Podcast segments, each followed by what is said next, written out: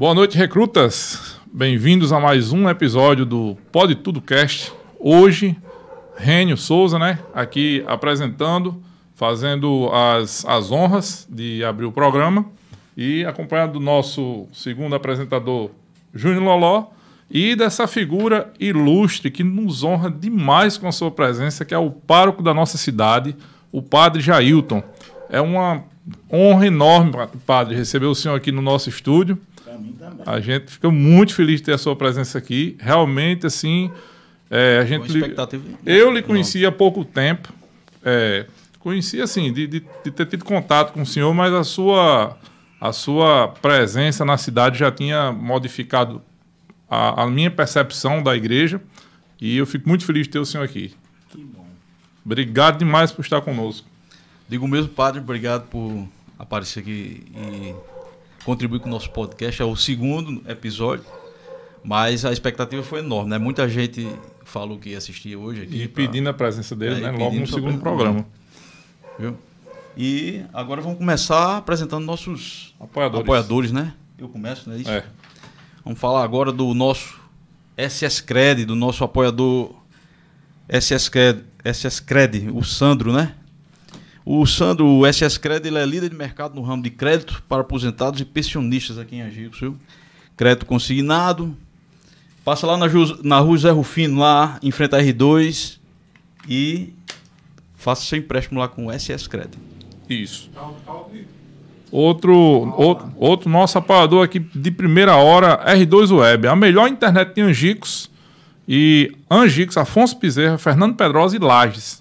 É a nossa conexão de fibra ótica, né? A empresa que chegou primeiro com fibra, que está conosco dando, fazendo toda a diferença aqui da, da, da nossa da, da internet da nossa cidade e tem também os melhores planos. E a R2 também é quem patrocina a É, que é patrocinador aqui, do, né? do, do, do episódio, né? É, também temos o Bom Vizinho, né? Do nosso amigo Isaac Braga, viu? Agora, no final do ano, né? O Bom Vizinho tem Coca-Cola de 2 litros aqui, né? Ele mandou aqui pra gente Isso, avisar isso, vocês isso. que as Coca-Cola de 2 litros lá da- do Bom Vizinho são As, mais, melhores, é, as são, as, promoções. são as mais baratas da cidade, viu, pessoal? Então, passa no Bom Vizinho lá e vê e confere lá se realmente são as mais baratas, né? Tem cerveja zero álcool da Heineken, da Itaipava, da Brahma, pra quem não bebe com álcool. Eu acho sem graça, mas Mas tem quem gosta. É, né? tem, quem gosta, quem, quem não pode quiser. beber álcool, né? Quem O legal é ter a opção em Angix, né? A, a Bom Vizinho tá trazendo a opção é, para tem Angix. essa opção aí pra quem quiser. E não fecha ao meio-dia, né? Não fecha pro almoço e, E abre nos domingos até o meio-dia. Isso. E temos também como patrocinador a Mais Solar, nosso apoiador aqui desde o começo, desde o primeiro episódio, né? A gente tá com, com a Mais Solar. E a Mais Solar realiza o seu sonho de se livrar de vez da sua conta de luz.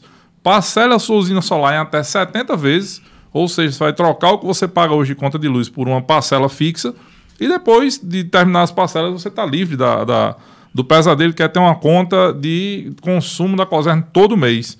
E você vai ficar livre para sempre. Então, se você quiser fazer, é, quiser realizar esse sonho de se livrar da conta de, de, de luz, entre em contato conosco aí no privativo. É um sonho mesmo? E, pra falar em sonho, né? A gente tem agora o tempero de casa da amiga Daí, né?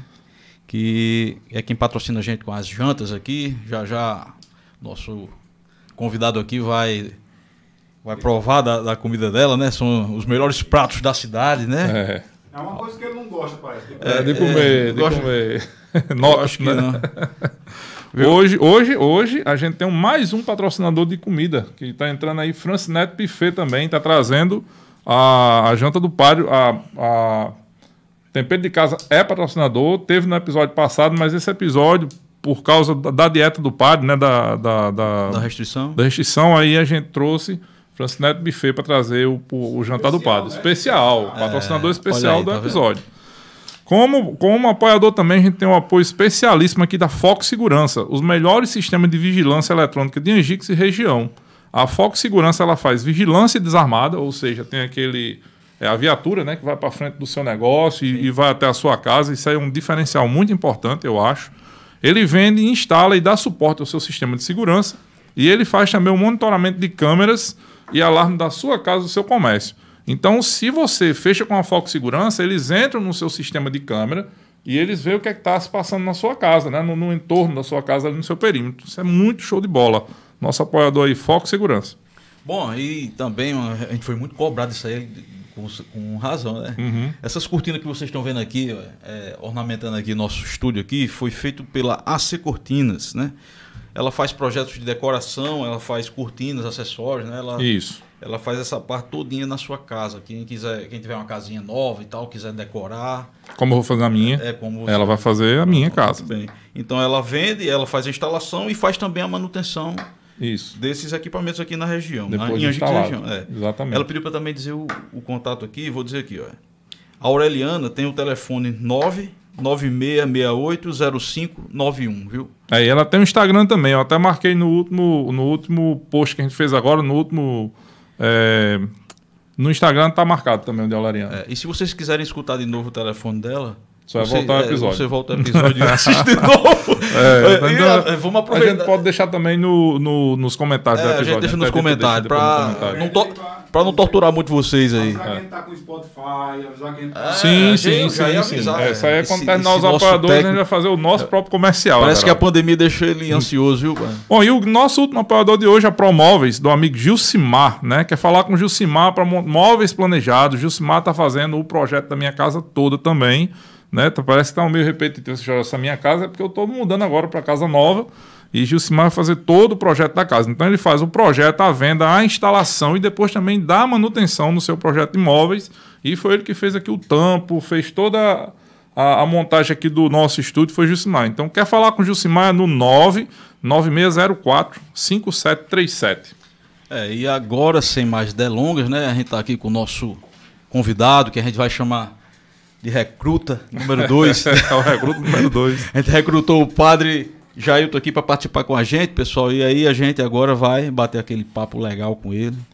E vai Mas ter... só antes de dar uma boa noite definitiva ao padre, vou lembrar o que Everaldo lembrou e ele disse que ele estava tava louco na pandemia, é, né? Ele já falou. E nós já... estamos no, no Spotify, Spotify também. Vamos dar um microfone nele também. Né? Vamos dar um microfone nele aí no próximo. É, Spotify. É, Estamos no Spotify, estamos no Instagram, estamos principalmente no YouTube. Estamos principalmente nessas três redes, mas no Facebook também, né? Tá rolando também, né? Vai subir os episódios no Facebook depois, Facebook em vídeos.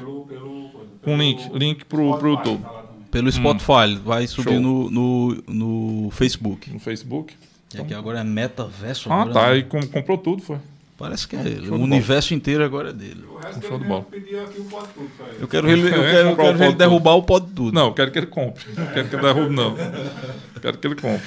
Mas aí vamos agora com o nosso convidado de hoje, que muito nos honra com a sua presença, padre. Eu fico, de novo, eu vou dizer de novo, eu fiquei muito feliz porque o senhor aceitou. E, assim, nas poucas conversas que eu já tive com o senhor depois do seu aceite do convite, eu noto que o senhor é uma pessoa muito carismática, muito do bem, sabe, gente muito boa. Com o pouco que, que eu li. É, porque é. Deus é bom. É porque Deus é bom, é verdade. Com certeza. E aí, padre, a gente, só para explicar, né, assim, até para explicar também ao nosso, ao nosso telespectador, é, telespectador que está nos acompanhando aí no YouTube, depois pelo, pelo podcast no, no Spotify, o formato do programa é uma conversa. Então não tem pauta, não tem, a gente não segue uma sequência, a gente livre. A gente vai conversando e vai, e vai ali puxando conversa com o senhor, e o senhor também fica à vontade para dizer sobre o que o senhor quiser, certo? Até o calendário das festas religiosas de 2022, final de 2021, agora entrada de 2022. Queria que o senhor usasse esse espaço da melhor maneira. Aqui, aqui pode tudo, viu? É. Pode tudo, pode tudo. Pode palavrão, é porque o senhor não fala palavrão, mas se pudesse, falava também, é, entendeu? Pode tudo. Aqui é, é a democracia. É. Você pode começar se apresentando aí para é. quem não conhece, porque a Angico já conhece você, mas agora a gente está indo para a rede mundial, né? Aí é, na rede mundial algumas pessoas não conhecem você ainda. A primeira coisa é agradecer Rene, agradecer Júnior, Geraldo pelo convite, de já não estar tá aqui ali também. Fazendo a cobertura, uh, Jornal Angix, fazendo a cobertura ao vivo dentro do nosso podcast hoje. Então agradecer o convite e dizer que a honra, a alegria é recíproca.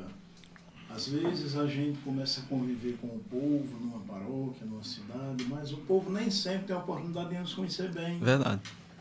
Às vezes o povo conhece a gente no altar, mas a, como pessoa. Falta essa proximidade, isso, né? Esse calor humano, né, padre? Apesar de que a gente sempre tente, mas é muita gente para gente tentar chegar. Sim, né? sim, é sim, espaço. Sim. Então a gente agradece de coração, eu agradeço a vocês o convite, a, a empatia, a simpatia também. E agradeço a você, internauta, que nos vê, que nos ouve. E desejo desde já que estejam com você na sua casa, na sua vida, a bênção de Deus, a paz de Deus, a intercessão e a presença de São José, querido padroeiro da nossa paróquia. Nesse ano, este ano foi todo consagrado a São José pelo Papa no dia 8 de dezembro do ano passado. Então estamos ainda vivendo quase os últimos dias do ano de São José. E para nós isso é sempre uma alegria, sobretudo para o sacerdote que tem a graça de morar numa paróquia onde São José é o padroeiro. Então, desde já, obrigado pela audiência, pela presença, porque nós sabemos que o nosso público é virtual, mas é real. Então, muito obrigado pela presença de cada um e sinta-se alcançados, sintam-se alcançados pelo carinho e pelo desejo de bênção de Deus que tenho no coração por cada um de vocês. E eu já vi aqui pelos primeiros comentários do YouTube, viu, Padre, que tem muita, muita senhora católica que veio assistir o podcast, com certeza oh, pela sua presença que beleza. aqui, né? Bem-vinda. É, ligado na, na 40 polegadas, é, né? 50 polegadas. 50 polegadas. Hoje a gente tá no, tem essa felicidade de um conteúdo do YouTube tá na sala das pessoas, né? Por causa das Smart TVs. Então isso é muito interessante. É, tecnologia. é a democratização, né? Ah, chegando, chegando. Tem horas que chega para o bem, tem horas que chega para um nem, tão, é. nem tão bem, para o é. mal, mas é a vida, né? A gente tem que ir chega, cuidando, né? Mas chega. Para, eu queria, eu queria começar, Júnior. Vou, deixa, eu, deixa eu provocar logo aqui. É. depois você provoca. Vamos Não, no ping-pong aqui. Pode tá? ir, pode ir. Eu queria que o senhor falasse a sua história. Eu queria conhecer a sua história. Desde, desde o comecinho, né? Desde lá da sua juventude. Quem é o foi. padre Jailton? Eu vou mais longe. Pronto. Vamos para os pais. Sim. Quem são meus pais? Todos sabem que eu sou natural da cidade de Macau. Ah. Macau, a terra do sal todo mundo conhece muito bem, região salineira. Sou filho de João Batista Soares e Valdeci da Silva Soares. Os meus pais, meu pai é natural de Ipanguaçu, precisamente do distrito de Arapuá, e minha mãe é de São Rafael, do distrito não povoado, chamado Caraú, mas que hoje não existe mais por causa da barragem. Uhum. Tem o novo Caraú, mas a minha mãe é do antigo. Os dois têm 70 anos. Eu sou o filho mais velho, depois veio o mais novo. Meus pais são pessoas extremamente simples, com uma história de vida muito difícil. Meu pai, o pai foi embora quando ele tinha 12 anos. E ele já teve que sustentar sua mãe, minha avó, e duas irmãs dele, minhas tias. E assim meu pai, muito cedo, já de menino, virou homem. Uhum. E minha mãe perdeu a mãe com 9 anos de idade para a tuberculose, que na época não tinha é, cura. Então a vida dos dois foi muito difícil até que eles se encontraram em Macau, namoraram, casaram. E depois de um tempo, muito tempo, quase oito anos, conseguiram o primeiro filho, que fui eu. Minha mãe teve uma gravidez calma, mas no final complicada, porque ela não sentia dores. Eu terminei sendo uma criança hematura. Eu nasci depois do depois tempo. Do tempo. Depois do tempo. Depois do tempo. Eu devia ter nascido até o dia 1 de janeiro. Eu sei que eu vim nascer 19 de janeiro. Maria, bem atrasado. Foi, nasci 19 de janeiro, às 19 horas. Se a memória não me trair, foi uma quinta-feira. E o nome do médico que fez o parto da minha mãe era José Antônio Brasil. Ah, rapaz, isso aí tem a ver com a data do padroeiro da gente. Sim, eu nasci no dia 19, às 19 horas. E o médico era um José. É uma coincidência, né? É. É um, é, chamado. É um chamado. Eu reconheço isso como um, um, um sinal, um sinal padre. de São José. Lá pelo caminho da conversa a gente vai chegar nesses aspectos da espiritualidade e a gente vai chegar em São José. Então, meus pais, muito simples, meu pai comerciante, um pequeno comerciante, para nos sustentar, a minha, meu irmão, sofreu muito. Meu pai sabe muito, mas é um semi-analfabeto. Uhum. Eu não digo isso, eu não tenho vergonha de dizer isso, porque o meu pai é um homem extremamente sábio. Sábio e de reputação ilibada. e assim ele nos tentou formar. Ele nos deu o que hoje se dá tão pouco, que são os valores. A ética, o respeito, a hombridade, o trabalho. Comecei a trabalhar muito cedo para ajudar meu pai. Então eu conseguia conciliar o ajudar meu pai, o estudo e a igreja. Então eu fui uma criança, um adolescente e um jovem, sempre com a mente muito ocupada. Eu sempre tive muito medo do ócio. E meu pai, mesmo sendo uma pessoa limitada intelectualmente, mas não humanamente, nem afetivamente, nem moralmente, ele sempre nos proporcionou tudo o que podia em termos de estudo. Sim. Meu, pai, meu pai fez sacrifícios assim inauditos para poder me manter, meu irmão, no colégio que nos ajudasse no futuro então, eu tive toda uma vida educacional até terminar o ginásio numa escola. Quem for de Macau vai saber muito bem na escola Ressurreição, que foi uma escola construída na comunidade de onde eu vim, que é o Porto de São Pedro, por um padre sem ministério. Doutor Marc Afonso, ele é belga. Veio para Macau como sacerdote, depois decidiu deixar o ministério e construir uma família lá e lá ficou e foi ele o grande idealizador dessa escola, que até hoje está lá. Eu conheço ele. Pronto, grande homem. Hoje ele está casado com uma grande amiga minha, Sônia. Se estiver me ouvindo, tiver o prazer de ver essas imagens, um abraço. E era uma educação, na minha época, também pautada assim, nos valores, família, escola, é, tudo aquilo que nos ajudou a ter uma personalidade, para o meu ver, equilibrada. Quando eu saí de casa para o seminário, quando eu cheguei ao seminário, eu pude perceber a influência da educação que tinha recebido. Tudo graças ao esforço do meu pai, né?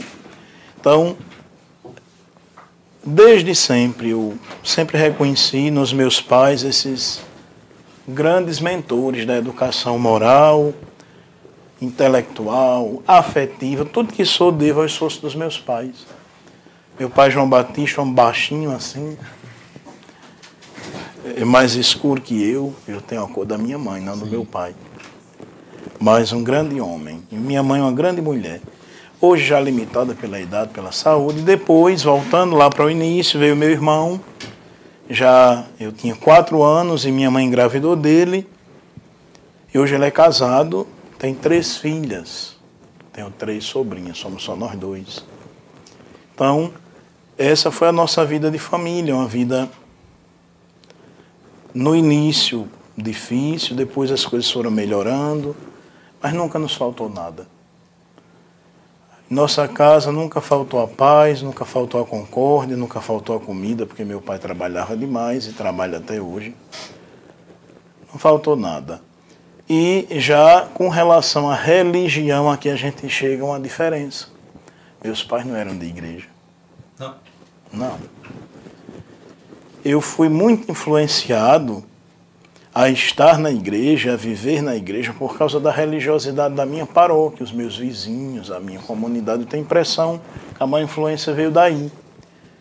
Então, já muito novinho, lá pelos quatro anos de idade, eu já ia à igreja.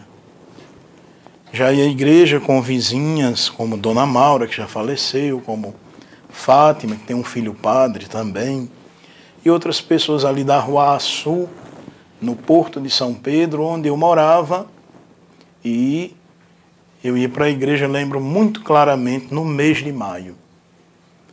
Então, as 30 noites do mês de maio eu estava ali, de casa em casa, acompanhando os textos, as novenas, e era uma coisa assim que muito marcou. Dali eu já tinha clareza do que queria para mim. Apesar de ter tido muitas oportunidades, e não me julgar uma pessoa eh, sem nenhuma pretensão nem vaidade, mas com muito reconhecimento a Deus, eu sei que sou uma pessoa que seria capaz de desenvolver qualquer outro tipo de trabalho se eu não fosse padre. Eu poderia trabalhar em muitas outras áreas, na educação, podia ser professor, gosto muito de ensinar. Não tenho dificuldade, nunca tive dificuldade com estudo. Podia, sei lá, trabalhar na arquitetura, podia trabalhar na saúde, que gosto muito de enfermagem, não de medicina, gosto de enfermagem. Podia estar em qualquer outro ambiente desse, mas desde muito cedo, com muita clareza, eu fui decidindo que queria ser padre, apesar da resistência dos pais. Então, meus pais foram muito resistentes, então eu esperei até os 18 anos para tomar aquela decisão definitiva, né? Já o meu queria que eu fosse padre. Tá vendo? Aí os meus não queriam, mas eu, com o tempo, fui entendendo que era porque o meu pai, de alguma forma, ele punha em mim muita esperança de cuidar do que era dele, cuidar do trabalho dele, porque eu tinha estudado muito, ele investiu e de repente vai embora de casa e deixa tudo. É. E meu irmão era muito novo. Eu saí de casa para o seminário, eu tinha 19 anos. Lembra do ano? Lembro, 2001. 2001. Eu comecei o meu contato com o seminário em 98. 99. Tá com que idade? 39. Mais novo do que eu e você. E, E, Everaldo, né? aqui. Eu tenho 39, vou fazer 40 o próximo Olha, mês. mais novo do que eu. Eu tenho Se 40 Deus anos. quiser. Muito novo, muito novo. É. Você falou 2001, fazer conta, né? Como é que pode, né? Pois eu fui, entrei no seminário em 2001 e morei o primeiro ano em Emaús, o que a gente chama de curso propedêutico. Eu já tinha o ensino médio completo e lá vem meus pais, né, a história de, e agora, vai fazer o quê? Mas sempre souberam que eu queria ser padre. Mas aí, não, vamos tentar a faculdade. Não, agora mais não. Quando eu tinha 14 anos, eu já queria ir para o seminário e meus pais seguraram, eu fiquei por ali. Mas depois dos 18 ninguém me segurou mais. Aí eu fui, então, minha mãe ainda teve muita resistência no começo, depois assimilou bem, hoje tudo é muito tranquilo. E hoje eles são pessoas que frequentam a igreja, graças a Deus, de missa dominical direitinho. Então eu louvo muito a Deus por tudo isso. Coisa boa, padre. E aí é que entraria aqui no segundo ponto que eu queria puxar com o padre, Júnior, que era a questão da vocação, né? Aí eu queria que o senhor falasse um pouco de vocação. porque, Ótimo. Querendo ou não, tem muitos jovens no- nos assistindo hoje, e eu acho que essa palavra vocação, padre, ela perdeu muito o uso. Não se fala mais em vocação, né? As pessoas hoje em dia vão estudando qualquer coisa, vão fazendo qualquer coisa. Isso eu considero, Reni, isso é uma coisa muito séria, um problema do nosso tempo, dessa sociedade líquida que a gente tem, que as pessoas estão perdendo a perspectiva. Quando eu olho para mim, lá do meu tempo, dos anos 80 para cá, eu tinha um foco e eu nunca mudei. Sim. Eu queria aquilo ali. A minha vocação era aquela, eu sempre reconheci isso como a minha vocação. A palavra vocação vem do latim, do verbo vocare, da primeira conjugação na língua latina, quer dizer chamar. E a vocação é um chamado, e a pessoa vai descobrindo na sua vida com o que é que ela se identifica, ela é chamada para aquilo. A vida de família é uma vocação, o sacerdócio é uma vocação, a medicina é uma vocação. Então, tudo isso é uma vocação, mas a nossa primeira vocação é a existência. Então, como a gente também não sabe que foi chamado por Deus a existir, a ter uma vocação, uma existência única e irrepetível, não há ninguém igual a mim, nunca haverá. Então, porque a pessoa tem a fragilidade vocacional nesse aspecto, aí vem a crise existencial. Aí o nosso povo vai vivendo em crise porque falta aquela base emocional, social, psicológica. Por causa de muitos fatores, isso vai se quebrando. Então, a vocação, ela não vai sendo descoberta. Então, hoje, o que é que manda no mundo? Se a gente fosse fazer uma retrospectiva histórica, isso começa a ruir desde o século XVIII. Quando a gente olha as revoluções industriais, aquilo tudo, quando a mola mestra do mundo começou a ser o financeiro. Sim. Sim. Aí lá vem devagarinho, devagarinho. Hoje- Hoje a gente está no auge. Então a pessoa procura para viver uma coisa que lhe dê estabilidade Sim. e não que lhe realize. É, Por isso que a gente encontra tanta gente irrealizada, infeliz no que faz. é uma sociedade materialista. E isso, isso. Quando você, você pegar um gráfico assim, da história da economia, da renda per capita, você vai ver toda a idade média quase estável. Aí depois você começa a ver os picos, né? depois da Revolução Industrial, essas coisas, começa aqueles saltos enormes, porque ali não era mais a pessoa. Aí o homem começou a descobrir que podia viver em função do trabalho e do que podia ganhar. Aí você vê uma sociedade lá atrás, com mais dias santos, com mais feriados, hoje não. Hoje tudo aumentou. Então hoje a pessoa vive em função do trabalho, e o trabalho em função do bem-estar, do conforto. Então aí a questão da vocação ela vai se diluindo, É. porque a pessoa procura a firmeza, procura a estabilidade, não procura a realização. Sim. Então eu digo isso não com, voca- não com a vocação apenas sacerdotal, que já é um outro departamento, mas a vocação como um todo, né? o chamado. Todo mundo para quê? Deus me quer para quê? Então quando a gente acerta a vocação, a gente vai ser feliz e fazer feliz. É, às vezes até os pais, pa- padre, né? Na- às vezes, talvez até na, na tentativa de acertar, enche o jovem de medo, né? Porque os jovens, ó, eu queria ser escritor. Não, meu filho, escritor não dá dinheiro, não, não. não vale a pena não. Direito, vai ah, eu quero medicina. estudar música. Você é É doido, doido, menino. Quero ser músico, músico, né? Andar com violão nas É. costas, né? Minha mãe Isso dá muito isso. Você vai ser boêmio? Sabe o que era que minha quer mãe dizia? boêmio? Olha, Deus queira que você não vai ser baterista de banda. Ela tirou mano. fino. Meu Quase amigo, bateu foi na mesmo, trave. Foi mesmo.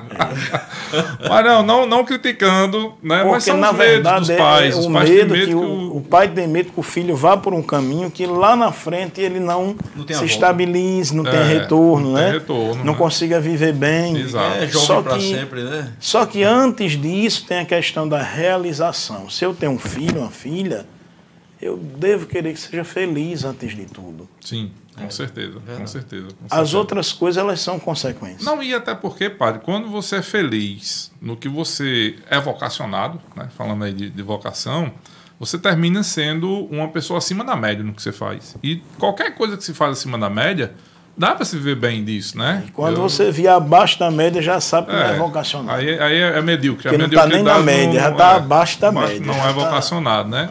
Mas aí, mesmo se a pessoa for ser escritor, ou bailarino, ou o que for, se ela fizer bem, né, se ela se dedicar como um sacerdote, né, se ela tomar aquilo como um sacerdócio, se dedicar, com certeza ela vai ter um retorno Com certeza. muito melhor, às vezes, do que um, um trabalho mediano.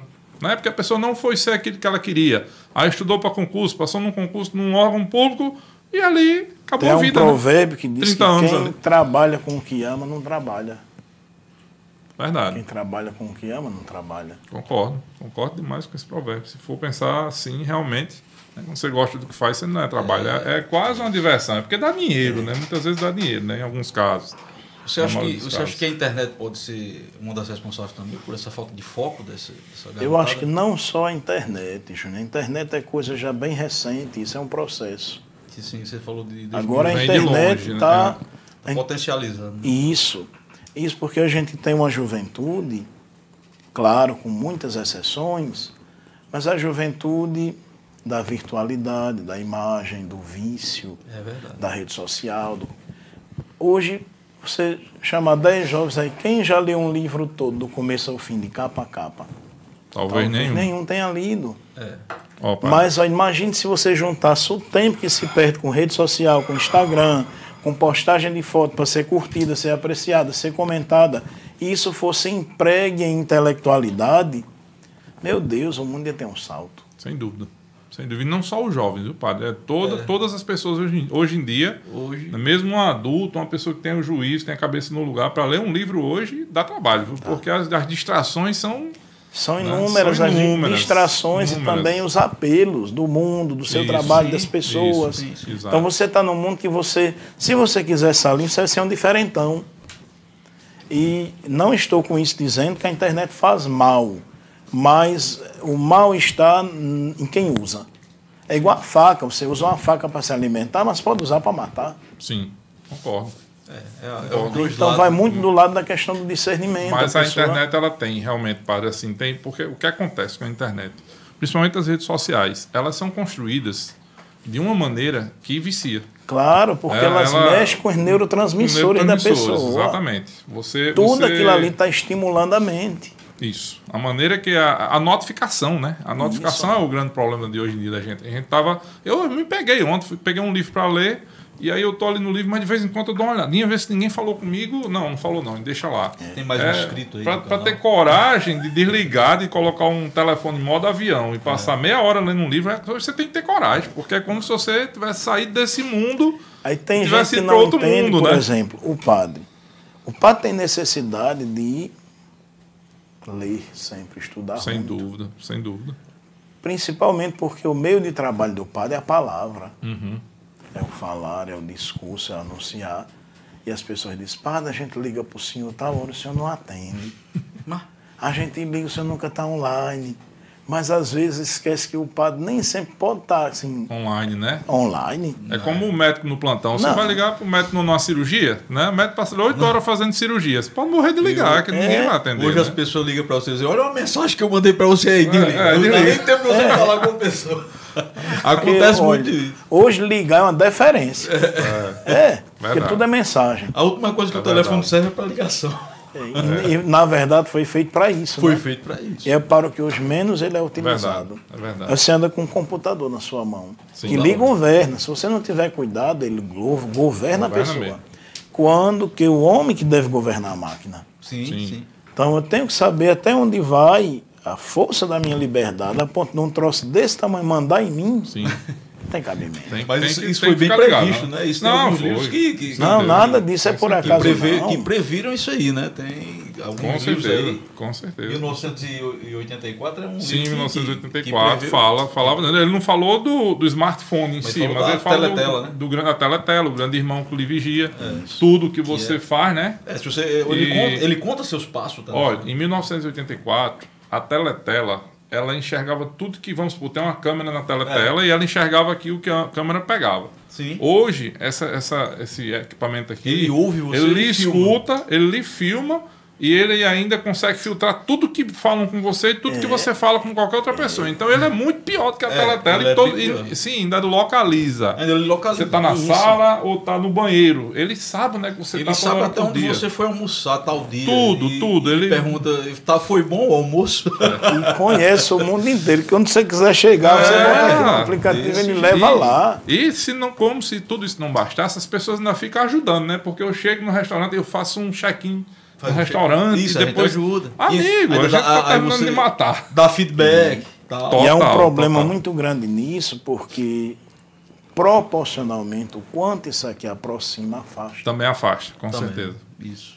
Tudo isso é muito positivo do ponto de vista da aproximação e das facilidades. Mas são facilidades que vão alimentando a cultura do individualismo. Sim, Sim. Sim. Sabe? Você tem um mundo aqui, as pessoas estão aqui, você está conversando com quem está aqui, quem está na sua frente não vale É, nada. eu não sei se, se o senhor já chegou em alguma roda de pessoas. Sim, se alguém puxar, o primeiro que puxar o celular acabou com Não, é, e as pessoas É já tinham os, os três, é uma- é uma já tinham reação em puxado, estavam tava cada um na sua tela aqui. Na, numa calçada, três cadeiras de balanço e cada um na sua tela. Dá vontade de dizer, Ei, manda aí um, manda aí um zap aí pra, pra fulano aqui que tá do lado de você, diga ele que eu cheguei. né? Eu já, vi Dá um casa- eu já vi casal de namorado Teclando. pegando em vez de estar se Um no pegando. outro. É, vai É, perder, perde a Per- grande oportunidade do contato. Isso, nem conhece a pessoa, entendeu? E tá, é como você diz, é, é, é muitos saltos. Até hoje, essa garotada de hoje, eles não têm nem, tem, nem paciência de E conhecer outro, o porque outro. isso aqui faz com que as pessoas elas perdam, percam a disciplina. É verdade, pai. Sim, Você vê, tem jovem que Horário. três horas da manhã está online. claro, isso é um tenho esse problema em toda Como é casa. que- Tem esse problema. Sério. Aí, imagine depois essa pessoa para cumprir uma jornada de trabalho. Como é que faz, né? Como é que vai Como é que conseguir? fica o outro dia dessa pessoa? Um dia Como é que vai É conseguir? reclamação Vai, do patrão. acorda, pode acordar, vai trabalhar, mas e a qualidade? Vai ser músico, né, Fran? Mesário, né? É, essa aqui vai para minha esposa, Givalda. E a qualidade desse trabalho? Isso é muito verdade. arriscado. E aqui a gente não está acusando ninguém, mas está não, não, não. analisando fatos. Sim, sim, sim. Fatos. O senhor, como um pastor de uma comunidade né, é, religiosa, católica, o senhor tem que estar ligado nesse tipo de coisa, né? Que isso, isso são, são problemas seríssimos. São. Né? Eu não sei se o senhor já viu, até apareceu essa, essa curiosidade agora, mas o senhor já pegou muita gente teclando dentro da igreja, assim, na hora do. Do, do, do sermão. Já, Irmão, já, na mas hora de um aqui, sacramento, graças a Deus, pessoal- aqui é pouco. Aqui é pouco. Tá né? pouco? Mas talvez por causa da forma como o padre celebra, como Sim. o padre conduz a A coisa. sua empatia, né? Você É, tra- atrair a atenção das por pessoas, exemplo, né? Para mim, é, o celular na igreja só sou uma coisa grave demais. O povo nunca me viu no altar com celular. Mas é uma coisa minha, pessoal. Sim. Eu acho que dentro daquele ambiente, dentro daquele mundo, eu estou ali para me comunicar com alguém que eu não preciso do virtual nem Sim. do telefone. Só do espírito. Perfeito, padre, perfeito. Padre, ó, só para lhe explicar o formato da brincadeira aqui, viu? É, Francis Neto Buffet mandou e aí a gente tem que Não comer. se preocupe, aí não, vai, vai comendo, vai comendo, Vai viu? torando vai devagarinho. torando devagarinho Vai- e não, depois tem mais preocupe. ali. Quando sair dali, vai ter um café, viu? Vamos já Aí, tomar café. o problema é que a gente vai, voltando à história do celular, vai Pode, traindo a verdadeira finalidade das coisas, né? Por que, é que eu sim. estou na igreja? Quando eu abro uma tela aqui na igreja, eu saio da igreja. É verdade. né? Não fisicamente. Sim. Mas espiritualmente você está Sim, mas eu saio espiritualmente, eu saio psicologicamente. A consciência, né? Vai para Isso. outro. Isso, então aí Bom se torna, sabe o quê? aqui, Uma, missa, uma celebração mal vivida, porque eu estou com uma distração externa. É, no meu tempo da primeira comunhão, a gente ouvia muito o padre. Tudo que ele dizia que era errado, a gente evitava o máximo possível. Né? Hoje em dia, se você fosse dar um conselho para essa turma de hoje em dia, será que eles iam ter o mesmo sentimento? Olhe, assim? pois. A gente pensa que não, Júnior, mas há, há uma. Está crescendo muito a sede dos jovens por Deus. Sabe né? por quê? Porque eles não conseguem se saciar nisso aí que o mundo dá. Sim. Então tem crescido muito nos jovens a sede por Deus e tem crescido muito também a procura de jovens por movimentos mais interiorizados, mais tradicionais na igreja. Isso é uma coisa, é um fato. Isso é muito bom, padre, ouvir É um fato. Tem crescido muito. E não precisa ir muito longe, não. Hoje você vê o retorno de gestos que tinham desaparecido, como, por exemplo, eh, os véus, as Uhum. mulheres de véu. Sim. Virou, A virou uma febre, não foi? Virou uma febre Tá. de novo. Voltou, Ainda né? tem pouco, né? Mas pode ter mais. Mas o que é isso? A minha é usar um vela.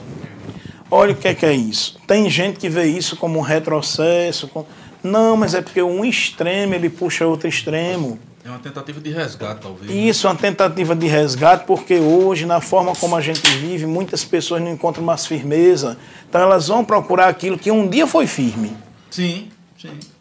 A ordem, é, parece que o jovem ele gosta de ordem, apesar de, de da gente achar que não, o pai hoje em dia. o Engana, isso é apesar, engano. apesar Eles- da tentativa, Júnior, da mídia, assim, também o- de. Nem o de- jovem gosta de ser repreendido. entendeu? Gosta não. Sim, Nem a gente gostou de ser É. repreendido, mas no final das contas isso foi o que moldou a gente, né? É, a mas, ordem mas moldou hoje existe uma tentativa muito grande da mídia de, de quebrar essa autoridade Sim, paternal, né, de quebrar Tem. a, a estrutura familiar, de quebrar a, a autoridade de um líder religioso. E isso é uma coisa que está e- causando males terríveis aos Inclusive, jovens. inclusive até é, conteúdos conservadores, eles são muito. é, Mas é, aí, em contrapartida, está havendo esse retorno. Não, é, que bom, né, pai? Natural, que e bom, é natural. orgânico, É, né? é, apesar, é. é. como eu disse, apesar da, da- Apesar disso, do né? esforço que se faz para se. é, Para diluir toda essa diluir, cultura, pra- para quebrar isso é mesmo, tudo. é para criar Pra uma, uma inutilizar anarquia, para anarquizar, isso. né? Anarquizar é. a palavra, né? Eles querem anarquizar porque aí toda massa anarca é mais fácil de, de cair numa, numa, né, num- numa falácia, né? Isso. Ah, vamos fazer um mundo melhor, vamos fazer um mundo fofo, cheio de baleias, Unicórnios. unicórnios, girafa na Amazônia e tal. Mas aí como é que você vai fazer isso? Aí quem vai pagar essa conta? É uma coisa que E ela vai chegar. Vai chegar. Vai chegar. Uma coisa, padre, que eu, assim, sempre fiz questão e, e trabalho isso hoje na minha família muito forte. É o seguinte: é, é colocar meus filhos para trabalhar. Para eles saber o custo das coisas. Pronto, eu passei Entendeu? por isso. É, isso é Como muito disse no início, importante. eu trabalhei com meu pai, eu ajudava meu pai no comércio dele, trabalhava ali. Hoje, tudo que você. Hoje a lei do menor esforço se impera em tudo. Você vai comprar feijão, o feijão já está ensacado.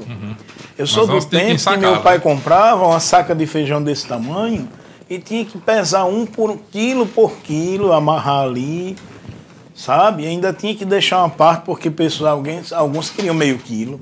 Ainda tem que deixar em casa no carro de mão. Isso, na da do bicicleta, bicicleta, bicicleta, né? Eu sou ainda do tempo da bicicleta, O João. padre já é mais novo. né? Eu sou, Calma. da, não sou do tempo do carro de Do mão. carro de não. mão, não. Eu sou da bicicleta, Hoje é moto, pedalei né? muito. Hoje é moto. Minha esposa disse que o, o- o pai dela colocava ela e o irmão, eles bem novinhos, um com nove, outro com seis, eu acho, para ir fazer a feira na bodega, porque ele chegava cansado do trabalho, né? no- na, na sexta-feira de noite, já, no sábado. E aí mandava eles fazer a feira. Eles vinham com aquele saco de 50 quilos de, de- Mas aí veja como é problemática, né? a coisa como é séria, porque hoje, se você vir uma criança trabalhando, o mundo cai. O mundo cai. É um crime. Ah, vai Maria botar uma criança para trabalhar. É. Mas São José botou o menino Jesus para trabalhar na Verdade, carpintaria. Jesus cresceu trabalhando. Pois é. E imagina aí a felicidade do cliente que comprou um tamboreta São José feito por Jesus. Olha. E aí, né? Que pensa um Ninguém tamborete bem pensou feito. É. no banco, o banquinho, né? Feito por Jesus. Jesus fez lá, né? Torneou as pernas do Que banquinho. hoje a gente pensa assim, mas Nosso Senhor trabalhou. Trabalhou com São José. Verdade, padre. Foi o auxiliar do seu pai. É, é. Tanto que Jesus adulto era conhecido como o carpinteiro ou o filho do E carpinteiro. eu faço uma crítica muito forte à juventude. Não à juventude, porque o jovem Porque não essa sabe o que história de criança pais. não trabalhar e chega na juventude, infelizmente, não, quando você atribui responsabilidade, a pessoa não sabe assumir. Porque não trabalhou. Uhum, com certeza. E não precisa trabalhar muito, é um menino em casa, é fazer atividades domésticas, é ajudar a mãe. Lavar um prato. Isso.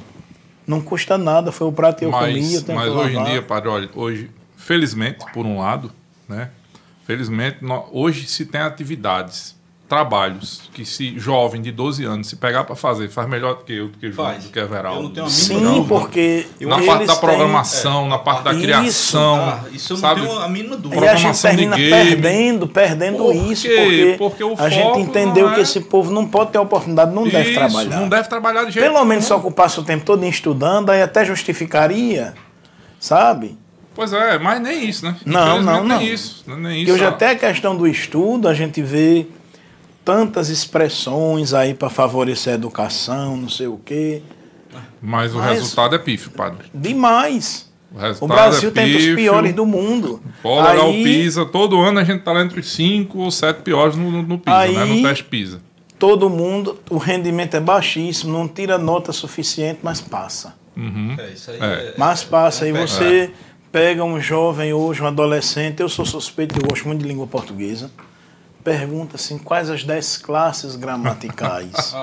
não, não sai. Nossa, porque a Conjuga educação, um verbo no presente não do sei, tá indicativo. educando o jovem ser, ser um ser crítico, mas antes de ser um ser crítico, ele tem que ter as Isso que esse é um grande ferramentas problema. para formar Isso. uma crítica, Para né? você ter uma consciência crítica, você, precisa não- ter base. Como é que Se você não faz uma crítica se você não lê uma página de um, inteira, uma página 4 Então aí a crítica ela fica, além de ser terminar ficando maldosa, a crítica Sim. ela fica vazia, E inconsistente. enviesada. Isso, Só torta. sabe criticar de um jeito. Só sabe Só criticar s- por um isso. lado. Ele não vê os dois lados. Ele não sabe analisar os dois lados, né? É verdade. Da moeda, né? E não consegue ouvir cinco minutos de conversa com alguém que sabe. Não, porque hoje se você pensar diferente do outro, você é uma ofensa pro outro. Tá desse jeito. Entende? Eu não posso mais discordar de você em nada, senão você quer me matar, vai pra lá. É verdade. Exatamente. Tá ruim. É triste isso. Aí, veja aqui o que é que está acontecendo hoje. É, você se, se diz o quê? Sua religião? Católico. Você é católico. Eu sou sem religião. Estamos aqui conversando com um padre católico, né? Sim, meu filho- meu E filho bem tá na- católico, viu? Meu na bola tá- de na- neve. Na bolinha de neve. Na bola de neve, né? Tô Padre católico e bem E católico. bem católico, graças a Deus, né, Graças padre? a Graças a Deus, bem católico. Temos aqui Everaldo que se diz ateu, né, Everaldo?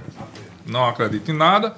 E a gente pode conversar e ouvir cada um ponto de vista do outro. A gente vai poder falar de religião, de filosofia, de. de, de né, Isso, do a que gente quiser, sem, sem ter que fazer um argumento ad hominem. Ser contra um homem. Eu falo, eu posso até não concordar com alguma ideia sua. Mas o não precisa. mas não precisa lhe agredir. Não, de né? jeito nenhum.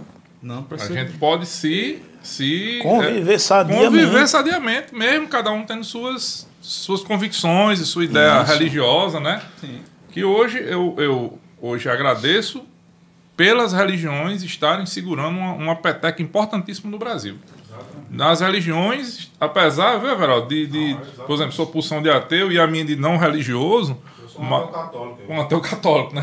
mas, mas as religiões elas estão fazendo um papel maravilhoso, lindíssimo, de segurar um, um, um mínimo de moralidade do pensamento brasileiro hoje. Porque Imagine se não fossem as não religiões, fosse as como, é que, como é que religiões, estaria? E vamos comer, né? Vamos comer, pode Ah. ficar à vontade. Essa, essa é a temática do negócio. Não, se não fosse a- a- as religiões, realmente eu acho que estava um pouco desandado isso aí.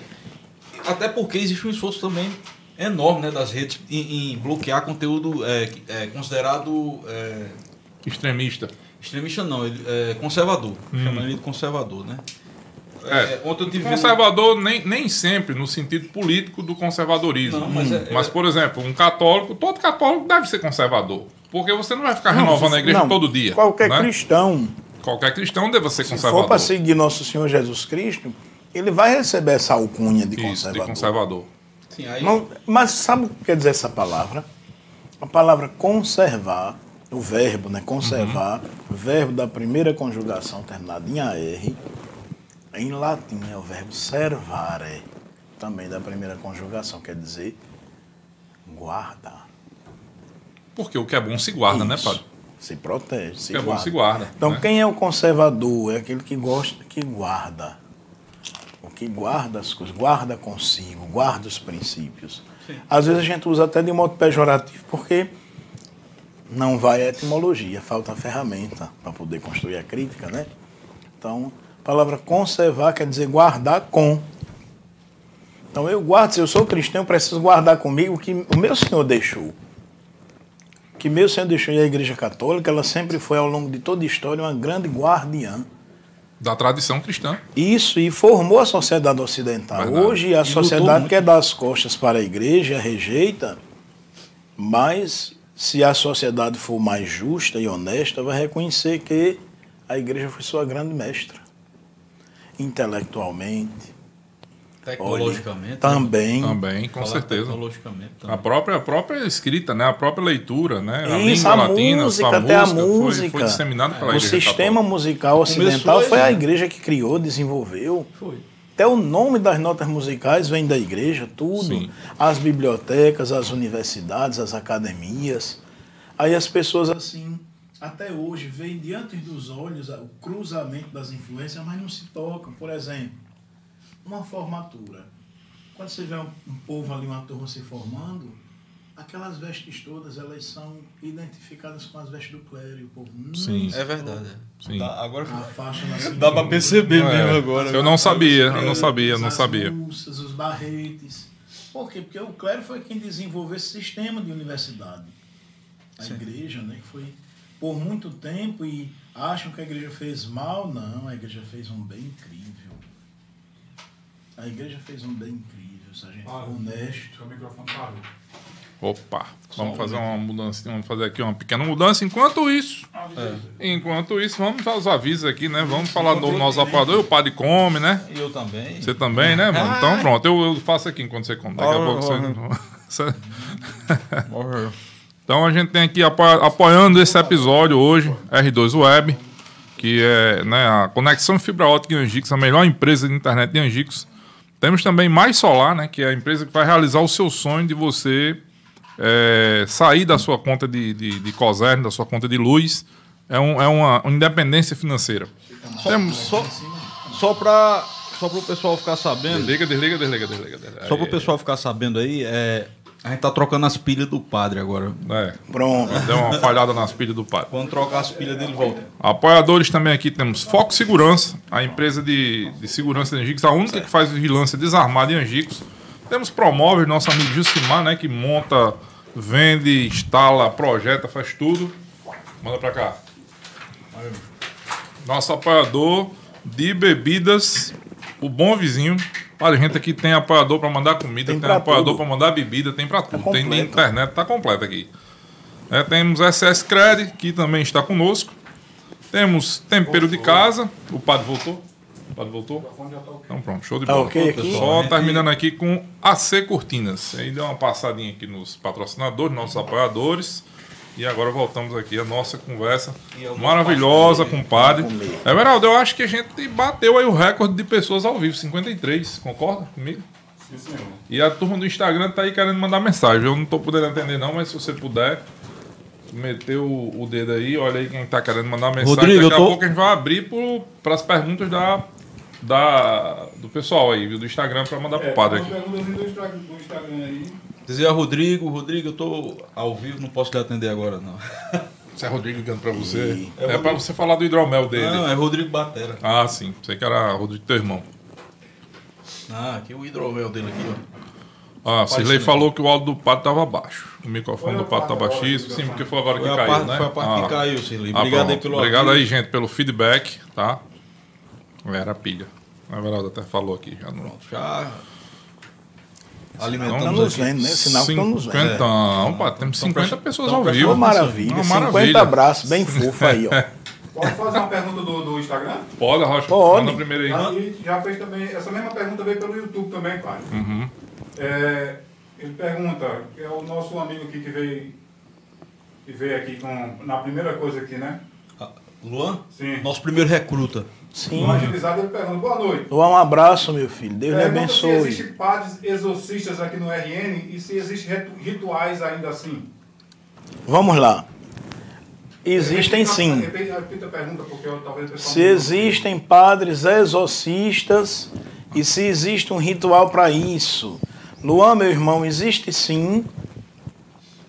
E aqui nós temos padres exorcistas sim. No Rio Grande do Norte, nós temos o cônego José Mário de Medeiros.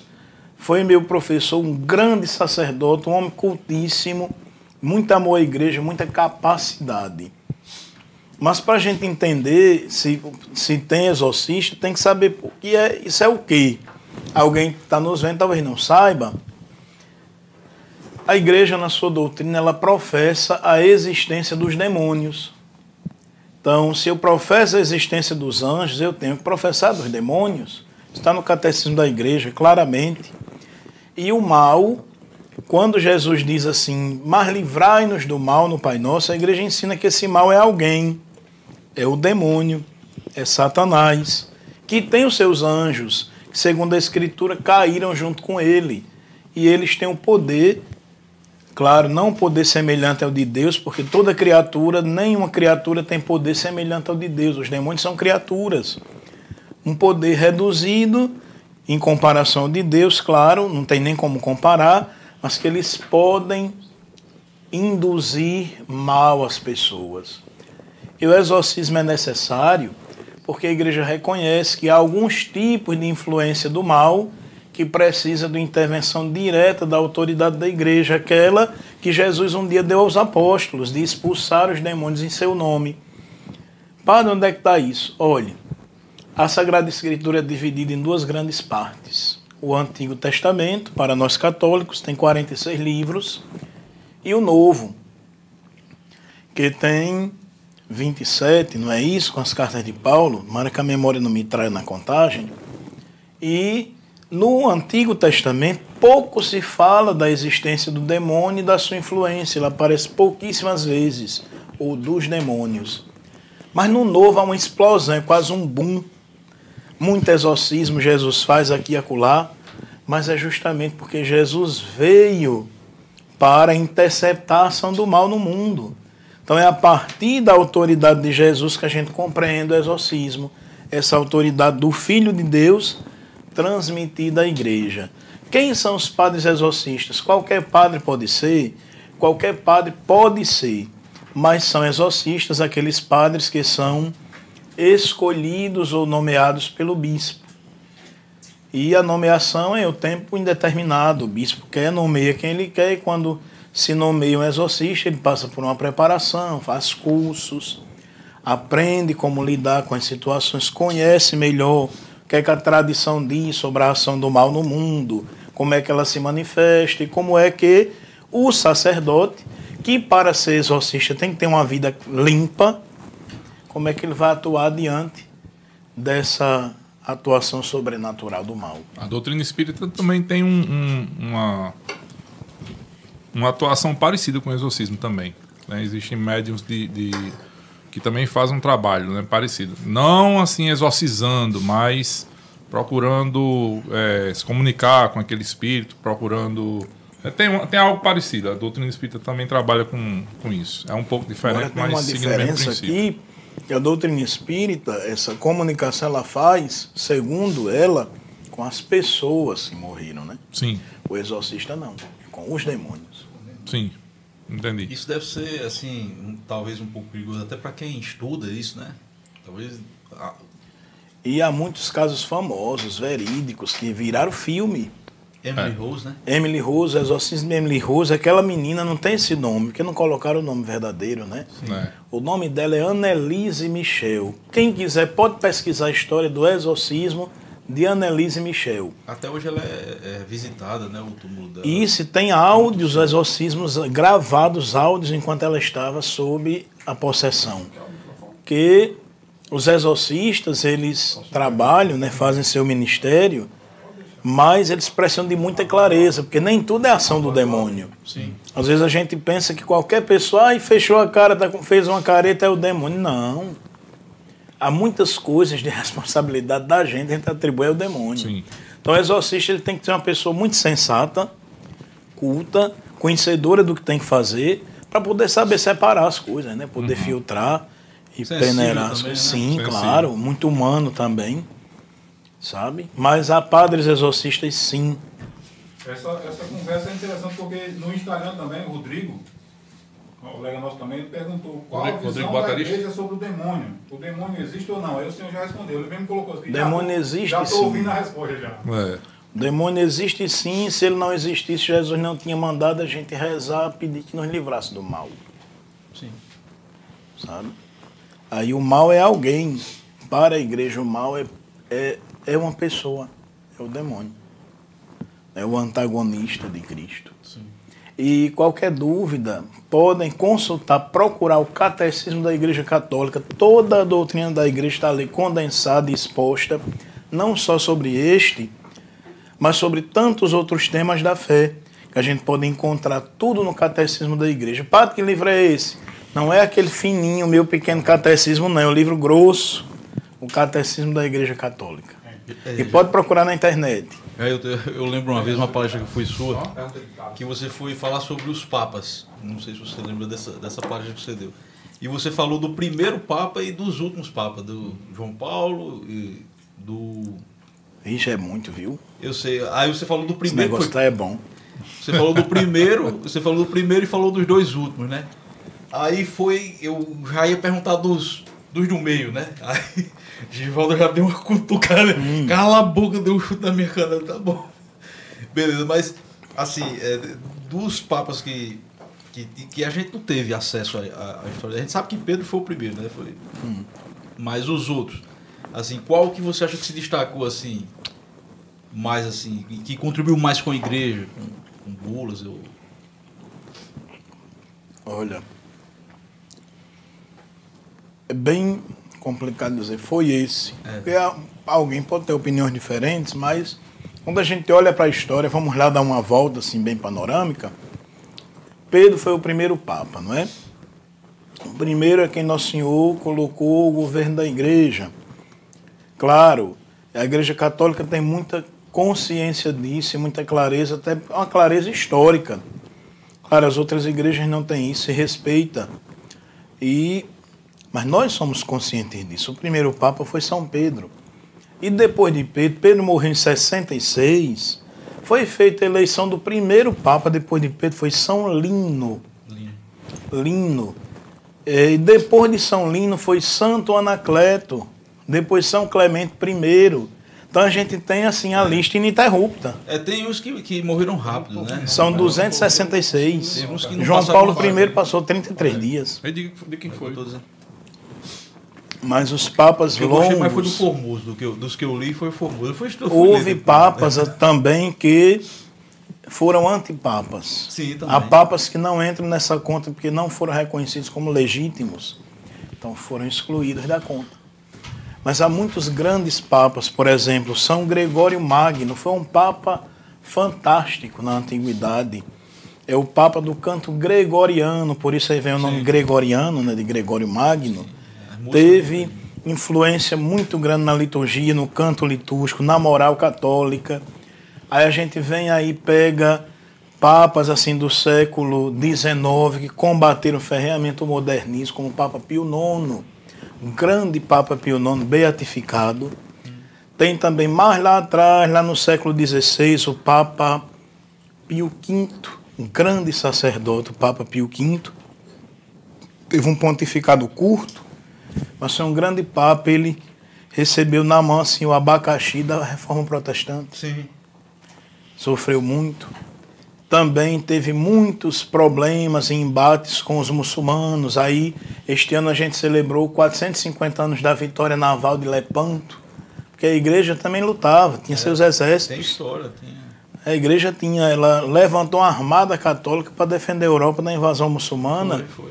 em 1571 e ali a igreja até num exército mais defasado, mas ganhou a batalha e que foi atribuída essa vitória à devoção do Santo Rosário.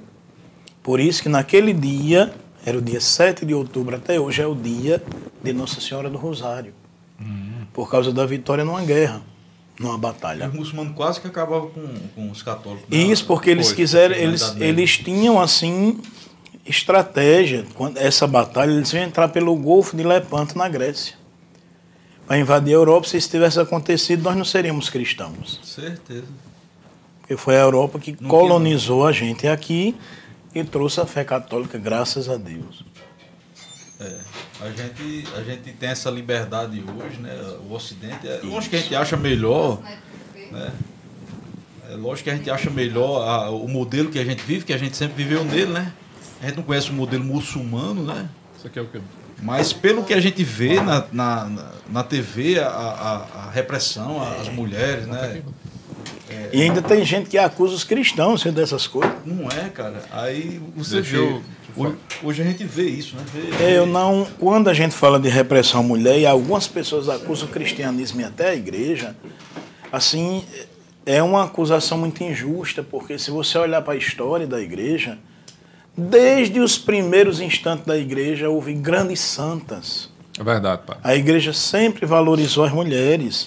E ninguém melhor do que Nossa Senhora. E tem que lembrar também, Padre, que a igreja foi a primeira instituição, né? A igreja, é, vamos dizer assim, a igreja primeira de Jesus ali, né? A partir Sim, do claro. cristianismo, foi a primeira instituição a, a Católica. disseminar a- o cuidado a viúvas e órfãos. Sim. E hospitais, e asilos, sim, né? claro. Porque antes não existia isso. Antes, Não, da- o antes dízimo- do, do- do cristianismo não O existia dízimo isso. surgiu aí, né? O dízimo surgiu Não, ainda não. Não, o ainda dízimo é antes. O dízimo é, é hebraico. O dízimo é lá do Abel, é Caim. Sim, sim, sim. Padre, só um, um, um parênteses que a gente vai fazer aqui para os nossos patrocinadores. Acabou de chegar aqui Francis Neto Buffet, Michael. mandando aqui uma, uma lasanha enorme. Padre, vai, tá você vai ter parecendo que nos ajudar. que uma lasanha. Mas é lasanha, viu, Padre? Tá É? É porque é de frango. Deixa eu espiar aqui. É, ó, fa- realmente. faça, faça aí a É bonita toda. Essa... especialista Tá aí. aí. Manda, E- manda 60 Tem- abraços aí para os nossos recrutas tem- aí. Tempero do chefe nem 60 ia, nem abraços ia do mandar padre, hoje, mas mandou, né? Então a gente tem que mostrar a, a panqueca do tempero do chefe aí, Everaldo. Dá o close aí. Olha só. E é só chegando, e ainda bem que a gente tem hoje uma, uma tropa de elite, né, Júnior? 60, Pra é. dar conta depois aí, né? 60 recrutas, viu? Aí, ó. Vai lá, ó, manda ver, ó. Panqueca, a, a panqueca do tempero do chefe, viu? E a lasanha de Francis Neto Buffet. Ainda bem que a gente vendo hoje tem a é presença de, gordo, de- Ai, ai, ai. Hoje tem, vai ajudar a gente só aqui, viu? Ó quem é que veio é ajudar a gente Amanhã aí. Cai na academia que queima. Pronto, produção. Se vocês quiserem, podem Viu? buscar 60 aqui. que- recrutas, a gente bateu 60 recrutas aí assistindo. 60 recrutas ao vivo, viu? É Você tem mais perguntas, Veraldo? A gente, 70 traz uma, a gente traz uma pessoa de peso dessa, Júnior, pro, pro, peso mesmo. pro 150 podcast e tem que ter, né? Tem Ou que mais. ter. A última vez era Vai bater 150 todos os recordes. Parou de contar, né? Padre? Parou de Eu parei de contar paradinha, porque é mais tranquilo, viu? O, o, o, o Jair, tem- a pandemia, a pandemia, assim, é, atrapalhou o- a aproximação do fiel com a igreja? Demais, demais. Ave Maria, não tem nem. Pandemia não ajudou a nada, Júnior. Nada. Foi só Olhe. destruição e, e Foi. prejuízo para todo mundo. Mas a pandemia revelou assim que o povo tem muita fé. O povo de Deus, se se essa assim, se a intenção era realmente esfriar a fé do povo, algumas pessoas, claro, se afastaram, mas houve muitas pessoas, há muita gente por aí que se reacendeu. Foi muito difícil, sobretudo para a questão comunitária, né? Para nós padres, se a gente não tivesse uma vida de oração, uma psicologia equilibrada, uma espiritualidade real, a gente tinha perdido muito, porque de repente nós nos vimos sem o povo. Sem o povo ir pra igreja. Sem o povo, sem nada. Com chegar nem na primeira fechado. vez na história você. que o povo Não foi a primeira vez na história que uma pandemia fechou as portas fechou da as igreja, portas da com a igreja. epidemia. O povo foi proibido de exercer a sua espiritualidade no Assim, tempo. E não só católica, né? Não, todo mundo. Não só católica. Porque se você olhar a história das epidemias, a pioneira no controle, no, no serviço aos empestados, era a igreja. Sim. Os leprosos, Aí, né? sim, há santos que morreram nas epidemias cuidando do povo, como São Luís Gonzaga. O padroeiro da juventude morreu numa epidemia cuidando dos empestados. Então a igreja, assim, ela, ela tem experiência disso, não é de hoje. Há congregações de religiosas e religiosos que vivem para isso no mundo, A peste, né? para cuidar de quem não tem quem cuide, mas de repente aí, não, você fica aí, a gente sabe mais do que você. É. Então pronto, então fecha a porta, fecha tudo, acaba tudo, não tem missa, não tem nada. E houve tempos aí, por exemplo, no tempo de São, de São Carlos Borromeu, quando ele era bispo de Milão, houve uma grande peste, isso é história. Para não estar inventando nada, viu? Está nos livros. E para o povo não perder o acesso à missa, ele sabia que a aglomeração era perigosa. A igreja sempre teve consciência disso, inclusive há papas que fizeram lockdowns em Roma, mas não tiraram as missas. Sim. O que é que se fazia nas missas? O exemplo de São Carlos Borromeu, ele é muito luminoso para nós, porque ele mandou construir altares nas praças. Pra Então, as missas público, eram né? ar livre. Mas a igreja ela não perdeu sua autonomia de celebrar seu culto e de estar ali com o povo, não, em nenhum momento. Sim. Então, o São Carlos Borromeu, para cada igreja que ele mesmo, como bispo, decidiu fechar, foi ele que decidiu fechar. Não foi uma força externa que fechou, foi ele. Ele fechava, para cada igreja fechada, se construía um altar na rua. Pra E não depois- atrapalhar o fluxo, né? Pra não, atrapalhar os sim, fluxos, né? para as missas não deixarem de ser celebradas e o povo não perdeu acesso. E naquele tempo não havia nada que controlasse a pandemia, não. Tinha que rezar mesmo. E o povo se curava das pestes, era fazendo procissão, fazendo penitência, porque não tinha outro É recurso. verdade. E há histórias assim de grandes milagres, como Roma, houve uma peste no tempo, acho que não sei se foi do Papa Pio V, em que nasceu uma oração famosa, que é a Regina Celli Letare Aleluia, Rainha do Céu, alegrai-vos Aleluia, que é a antífona própria de Nossa Senhora na Páscoa. O povo morrendo demais em Roma e o Papa decidiu fazer uma grande procissão penitencial para pedir a Deus que a peste cessasse. Então, quando ele passa sobre uma ponte famosa, lá chama Ponte Sant'Angelo, Ponte do Santo Anjo, perto do Castelo Sant'Angelo, ele, todo mundo vê a imagem de um grande anjo em cima do castelo com a espada na mão. Depois foi feita uma estátua para relembrar essa, essa visão que o povo tem. E, o, e é um quadro de Nossa Senhora na frente dessa procissão. Quando atravessou a ponte, todo mundo ouviu um canto de voz que ninguém sabia de onde era, entoando a Regina Celli Letare Aleluia, que é um canto pascal. E naquela hora a peste cessou imediatamente.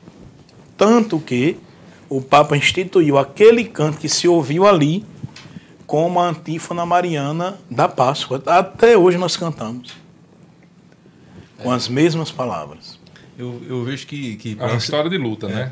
História Eu- de eu- luta, não, e- não e- se entregar e- Sim, Ah, de, sim, né? de muita A- a resistência, de resistência né? de verdade. É, resistência de verdade. e pra- Fantástico, muito Pra bonito. você se tornar sacerdote, você tem que Tem que estudar muito. Muito estudo, né, cara? Não é simples assim como. Não. Não, você. Não- não é um- você padre e. Não é um manualzinho de não, né? 25 páginas, não, viu, Júnior? É, é complicado, é, é- complicado. é Nota-se que tem muito a gente precisa fazer as duas coisas. Os dois, as duas faculdades, no caso. Sim. de- dessa, desse. E eu tive a graça, assim, do meu tempo de ter uma formação muito boa, muito rica, como a formação do seminário é muito rica Rígida, né, também. também. Mas eu nunca tive dificuldade com isso, assim, com a questão da disciplina. Você Eu gostava, era go- vocação Eu gosto, eu gosto de, de- da história, né? da história, do estudo, eu gosto da disciplina. Para mim, a disciplina não é um mal. Não. Se eu não tenho disciplina externa, como é que eu vou ter interna? Concordo, senhor. É como é que eu vou ser uma pessoa equilibrada, com meus afetos, o autodomínio, eu que lido com pessoas todo dia, mulheres, homens, menino, menina, velho, todo mundo, idosos, né? Melhor dizer idosos, quer dizer, velho, velho é a estrada. Mas se você não tem um autodomínio, se você não tem uma disciplina interior, como é que você vai ter uma disciplina social? É verdade, padre. Sabe? Isso reflete em tudo, porque essa disciplina eu arrasto até para a pontualidade. É, é Não é, impressionante. viu? Eu acho que Angicos nunca viu assim o padre chegar atrasado na missa. Não, não. E você também não gosta quando chegam atrasados. né? Gosto não, porque eu começo na hora. Ele não gosta E não. quem não chegou, pega o bonde andando, né? Vai pegar o bonde andando. Eu começo na Não vai hora. esperar por ninguém, né? Começo na hora. Tá mais do que certo. Eu me lembro a última É vez que eu, que eu, fui, eu fui na missa. E o batismo, quando tem batizados que atrasam, né? Eu espero ainda 10, 15 minutos, aí começo. Tem uns que chegam no final, às vezes, vem do sítio. É. Às vezes acontece. Acontece, né? imprevisto, Pode acontecer imprevisto. Tem o a pessoa. batizo, tem o batizo. Da última vez batizei um, no final terminou tudo, mas só quando terminar eu faço tudo de novo, mas sozinho. Porque esses aqui que chegaram cedo têm direito de ser, de viver essa celebração na hora certa. Padre, o senhor tem visto uma diminuição do jovem na igreja? Ou, ou é o contrário? É como o senhor já tinha Aqui falado é o aqui. contrário. Tá, o, jovem está chegando na igreja, está tá lotando a missa. Está. Agora- Tem muito jovem, mas tinha mais quando a UFES estava em pleno funcionamento. Sim, então tinha muito aluno da UFESA Tinha que na missa frequentava, da né? noite. Da missa da noite. Isso. Mas o que me chama a atenção aqui é que na missa da manhã, no domingo, sete da manhã, tem muito jovem. Uhum. Para o horário da missa, Sim. tem muito jovem. Eu queria até, até anotei aqui, para não esquecer de fazer essa pergunta. O senhor vê. é, tem- você acha que tem como a pessoa, uma jovem, uma menina, ser. Ou um menino também, que também agora tem né, isso, menino feminista, e católico ao mesmo tempo? O senhor vê. vê tem como conviver? Tem como fazer um malabarismo mental aí? e- Não tem, não tem. Porque nem, não tem como a gente sustentar nenhuma ideologia dessas modernas, que na verdade elas são modernas, mas são. Vem se São- configurando, né? São bem cinquentenárias já, Você né? não elas, tem né? Como construída, né? é, é, aplicá-las em cima do substrato do cristianismo. É. Não tem. Eu sempre achei que a instituição existe a regra, você tem que seguir a regra da Não, e instituição. assim, Se você sabe, quiser. Bruno, mas a pergunta nem é tanto em relação à regra em si, é mais na ideia mesmo. Como é que você é ao mesmo tempo feminista e, E cristão. católico, Não tem- né? não tem como. Católico, Talvez né? alguém com sede de Será, Deus, né? Com muita vontade de ser é. feminista e não quer deixar de ser católico ao mesmo tempo, porque Mas até Ou alguns né? movimentos, as assim. pautas feministas são extremamente contra a Igreja Isso. Católica, são batem de frente em questão de aborto, em questão Isso. de, de, né, de Casamento, casamento, família. família. É, são muitas questões que batem de O próprio frente. problema do gênero, a ideologia de gênero, gênero, né, que é né? uma questão que é muito sustentada hoje, muito falada, mas que não se coaduna com o cristianismo. Uhum. Não só com a questão a igreja católica, mas o cristianismo como todo. É o cristianismo. Sim, Não tem como você fazer um casamento dessas coisas com o cristianismo. sim, sim, sim. Não há como. E sua opinião sobre o debate sobre o aborto? Não é sobre o aborto. Sobre o aborto é claro que eu sei que você é contra, você é um Ah, padre católico, não tem como não ser contra, né? Mas sobre o debate, padre, o debate na esfera política, civil, as pessoas debateram. Qual a sua opinião sobre isso? Homem, o debate, a gente não pode impedir que se debata, mas a minha opinião com relação ao debate é que você vai debater, debater, mas você vai sempre parar no mesmo lugar. Que é um- não, não um- permitir. Isso. Porque a partir do momento que eu entendo que ali é uma pessoa, Sim. mas aí, para um, com, por que se tem crescido o debate contra o aborto, a favor, favor do do aborto? O E o é- aborto tem tem 70 crescido pessoas. também é porque nós não a sociedade ela está cada vez mais descristianizada. Então, se eu não tenho princípios cristãos, então para mim aquilo ali tanto faz ser uma vida como ser um amontoado de células.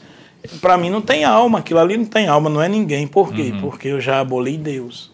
Sim. Então eu tirando Deus, eu não tenho a quem prestar conta. Sim. Então eu sou o Deus, então eu decido quem vive, quem morre. Sim. Entendeu? Entendi. É meu corpo, minhas regras. Agora é interessante como tem Que gente devia que servir é- para outras coisas, é, né? Eu acho que sim, viu? Assim, É, é, porque rapaz. a gente tenta entender. Não, é, por isso que assim, a pergunta não, eu nem quis entender. lhe colocar em, saia justa, nem lhe colocar contra alguns, talvez, membros da igreja que são que têm um pensamento Não, mas ser cri- né? não, mas assim na Mas- igreja é, reina uma coisa que as pessoas não conhecem. É, o católico, se ele for contra, a favor do aborto, perdão, ele está em pecado grave. Uhum. Inclusive a pessoa professa que publicamente é a favor do aborto, é cúmplice, ela não pode comungar. Hum, interessante. Isso é no saber direito disso. canônico, isso é para todo mundo, isso é para o mundo inteiro, não é, não é para grupo X, não, isso é católico. Não é só pro padre, não, é não, católico, não, não, né? é o católico. Aí as pessoas fazem polêmica, mas elas têm que lembrar isso é para o católico. Se você não é católico, mas o católico tem que andar aqui. Uhum. O povo apedreja muita igreja, mas os que não são católicos. Sim. Os católicos que vivem a fé católica, eu não vejo os católicos brigando, querendo diferente. É, eu, no- eu- eu noto que, que o católico ele é bem mais é, é, acomedido mesmo. Ele não se envolve tanta, é, é, tanto, tanto debate. sobre Porque para ele, ele já tem muito. Tá o católico. né? É. Não tem o que debater, tá? Pro católico tá Não, resolvido. por né? exemplo, ah, mas e se o aborto foi em caso de estupro? Vamos entender as coisas aqui. Quem é que está errado é o estuprador. Pronto, o criminoso, por que eu tenho que penalizar o inocente? É verdade. Ou matar a criança? A mesma sociedade que é contra a pena de morte, é a favor do aborto. É, no e, caso e de que é já vegana, tá- né? já- é. Que não quer comer carne não matar de os vaca, animais, não matar a mas vaca. mata o ser humano. Mas mata o ser humano porque não é vida, É, né? Ainda, isso né? aí Pessoa- não tem. Veganismo e... No caso do aborto, está na legislação, né? Cristo É, é. disse: Eu vim para que todos tenham vida e tenham abundância. Verdade. Então eu não posso negar a ninguém o direito à vida. Ele é ina- Para a igreja é um direito inalienável. A igreja nunca vai ser a favor do aborto. Nunca, nunca, nunca. Se ela fizer isso, ela vai trair o próprio Cristo. Mas Ela vai deixar de ser igreja de Jesus que não Cristo. seja. Vai não. É, veja bem, minha posição, né? Que a gente está conversando, então, minha, qual é a minha posição? Minha posição é que se debata. E o, que o debate Sim, não pode seja debater, agora- entendeu? Principalmente na esfera política, padre. Por É, não, na esfera política é complicado. democracia e precisamos ouvir todos, né? Mas Sim, é um debate ouvir sim agora é muito complicado e se a gente quer uma sociedade eu digo, né, cristã, que é impossível hoje, sobretudo com essa história de Estado laico, mas seja uma sociedade justa, trabalhe com a verdade. É verdade. E aquilo ali que está gerado na mulher até o terceiro mês é alguém. Com certeza. Isso aí não é um dado religioso, é um dado biológico. É, é sim. Isso, é, isso é biológico. E numa é sociedade que agora respeita tanta ciência, né? Ave que a ciência agora é a nova, que né? a isso, nova se religião isso do va- futuro, é, né? vamos fazer Então, valer para tudo, né? É, então, né? Por que não a- seguir a ciência quando a ciência é vida, amigo? Já é, já é vida. É Eu, vida. eu, eu falo, a, a legislação já permite aborto em alguns casos, né? No caso de estupro e no Isso. caso de algum, Anencefalia. Anencefalia. não, algum problema com a Acho saúde também da mãe. anencefalia, Sim, né? A sim, mãe- a risco mãe- para mãe, risco para mãe. mãe e anencefalia. Aí já, por- nesses graves casos, a igreja tem santas que preferiram morrer a abortar. Como Santa Giana Beretta, preferiu morrer para dar vida a um filho. Uhum. É, e para nós isso é um heroísmo muito grande. Sim. É, e é uma grande, é, um, e é canonizado, é um modelo. Tem outra, é, parece que já está beatificada, é Chiara Petrillo, que o filho nasceu e parece assim a vida dela muito bonita, mas eu li recentemente, não está bem fixo aqui, mas ela morreu, mas preferiu não matar o filho, morreu de câncer, morreu ainda com a gravidez, deixou um bilhete para o filho quando ele crescesse, quando nascesse, o povo mostrasse a ele. Então nós temos esse heroísmo na igreja de mulheres que preferiram morrer até que abortar. Então, quando a vida da mãe está em risco, aí, aí a legislação permite, é isso que você quer dizer? É, É, quando a vida da mãe está em risco e, e Aí tem mãe que livremente, no nosso caso da igreja, preferiu morrer. Deixar o filho viver. É, tem, tem, tem casos, vários casos. Tem, Não, é. Aí, Não, aí claro. Dentro, que- dentro da, dentro da esfera católica, não tem o que debater, nem o que discutir. não, Não, eu acho, eu não, acho que acabou, é, né? o limite, o limite, por exemplo, da opinião, no caso da católica, o querer forçar a instituição católica a aceitar. Não existe. Não, ela não, Não tem, tem como, como, aceitar, tem como isso. aceitar, né? Que esse é o Não, grande Não, mesmo- problema. a própria mesmo pressão sendo- social, digo, entendeu? As mesmo pessoas sendo- começam a, a falar e a falar como E se esse fosse é o grande- uma verdade. E né? mesmo que seja, vamos dizer assim, aprovada uma lei que obriga, olha, está instituído, é institucional, eu digo institucional para para aquelas leis que Sim. regem ali aquela sociedade, entendeu? Mas Então- aí, por exemplo, Júnior, digamos que seja uma lei que diga que a mãe, a mãe em determinada situação tem que abortar e tem uma mãe católica ali naquela situação. Sim. E a lei diz que ela tem que abortar, mas ela não precisa, porque existe o recurso da objeção de consciência. Sim, sim, sim. Sabe? Então, o católico que é conhecedor mesmo e é disposto a ser cristão fiel ao nosso Senhor, ele vai até as últimas É, consequências. mas dificilmente, padre, vai ter uma lei que obrigue. Vai ter uma lei que permita. Que, que É. permita que eu a- aborto. Mas eu digo Não é assim, eu usei assim como Eu ateu de exemplo, né? Como um exemplo extremo, né? Seria um Isso. exemplo extremo. Padre, me fala agora. Ainda tem mais alguma coisa? Não, é, não é porque eu vi, eu vi um vídeo um dia desse e o cara fala que, que é, em Cuba tá resolvida essa questão da, do, aborto. do aborto, porque lá, ou da mortalidade infantil, Sim. porque lá eles matam o mal pela raiz, 77% eles abortam. É uma, é uma piadinha É, meio é, negro, né? é um humor negro, eles dizem- Mas, mas né? infelizmente é, uma verdade, É, né? Eles dizem que lá a mortalidade infantil é quase, É quase zero. zero. Por quê? Porque 77% é, lá é é institucionalizado pelo governo, né? Vamos dizer, é, Mas, Bernardo, tenho uma- uma pergunta aqui de Ricardo Pereira. É, Pode, pode ir? Vamos fazer umas anterior? é- Arrocha, arrocha. Vamos lá, Everaldo. Padre, tem, uma, tem uma- duas perguntas que, que é do É mesmo uma tema. só. Aí eu vou fazer as duas e o senhor responde uma coisa só. corta. Primeiro, qual a importância das imagens dos santos na igreja? Existe realmente a adoração que algumas pessoas falam? Essa é a primeira, né? Do nosso amigo Rodrigo. Se, é, qual a importância das imagens de santo e se existe a adoração que as pessoas falam. E a segunda é é basicamente sobre isso também. É, deixa eu achar aqui.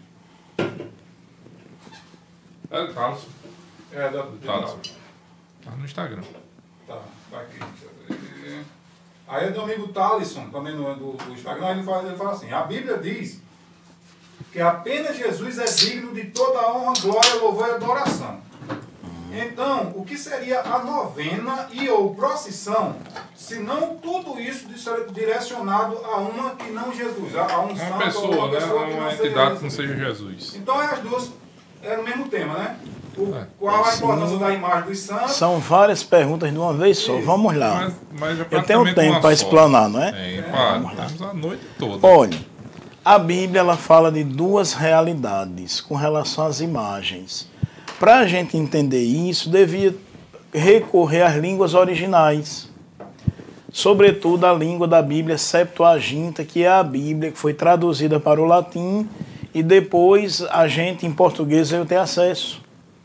Então lá existem duas palavras que são ligadas a essa realidade da imagem. Existe a palavra ícone e a palavra ídolo. São duas coisas diferentes, mas a realidade é a mesma. É uma imagem. O ídolo e o ícone, mas a finalidade é diferente. O ídolo é aquela imagem que era usada para ser posta no lugar de Deus. Como modelo disso, a gente pode pegar o bezerro de ouro, mas também há ícones, que são a palavra ícone quer dizer janela, que é o símbolo usado como ponte para o infinito, para Deus. E o próprio Deus pediu muitas vezes imagens, basta olhar toda a estruturação do templo de Jerusalém. A arca da aliança, os querubins, que eram não só colocados em cima da arca, mas também espalhados pelo templo, muitas imagens e tudo feito com material mais digno que existia. Então, Deus não é contraditório. Como é que aquele condena uma coisa é que manda fazer? Mas aí a gente tem que perceber o uso. Deus não está condenando o objeto, é o uso que dele se faz. Então, existem os ídolos e existem os ícones. Aí a pessoa tem que conhecer as línguas originais para perceber onde é que está a palavra essa e onde é que está essa. Quando a gente vai direto para as traduções, aí você traduz tudo pela mesma coisa, toda a imagem. Pronto.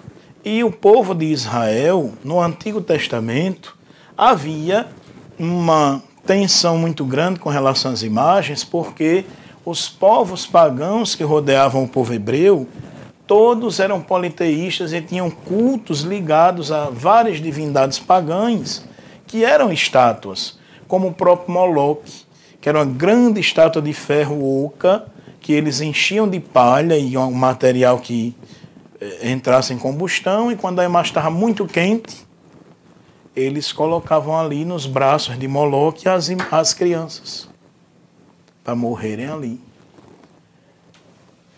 E quando nascia uma criança assim com necessidades especiais, ou uma família que não queria uma menina, queria um menino.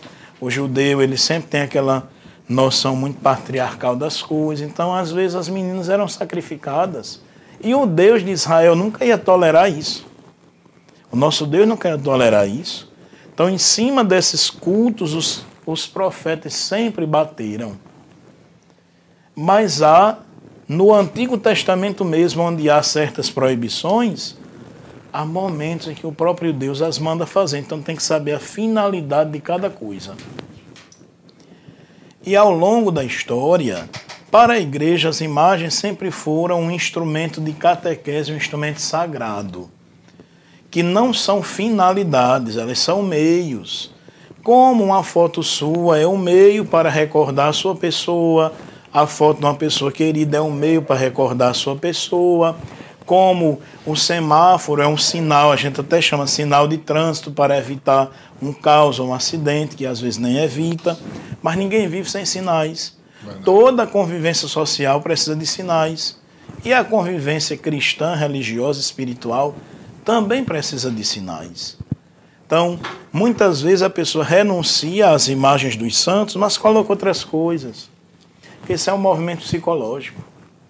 O símbolo é um movimento psicológico. E a igreja ela foi muito sábia nisso. Por exemplo, a escolaridade nos primeiros séculos não era um privilégio de todo mundo. E não havia imprensa também. A imprensa vem. Não, a imprensa começa no século XVI. A igreja catequizou o povo, ensinou o evangelho, ensinou a vida de Jesus através das imagens, das pinturas. Os primeiros cristãos pintaram as catacumbas em Roma, são cheias de imagens do bom pastor, da Virgem Maria, dos santos. Ou seja, imagem não é novidade na vida da igreja. Os primeiros cristãos já usavam isso. E São Lucas, o evangelista, foi o primeiro que pintou a imagem de Nossa Senhora, porque ele também era pintor e escultor. Essa é a tradição que nos diz. Então, para nós a imagem nunca foi problema. Agora ela não é um fim, ela é um meio. Quem pensa que a imagem é o fim, aí não entende o nosso culto.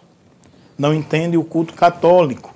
Claro, eu estou falando aqui como católico. Quem discordar não é obrigado a concordar comigo, não. Aí, procissões. Ah, só Jesus é digno de adoração, de louvor. É, a igreja tem dois mil anos, 266 papas, documentos incontáveis, e nunca a igreja disse uma frase diferente disso.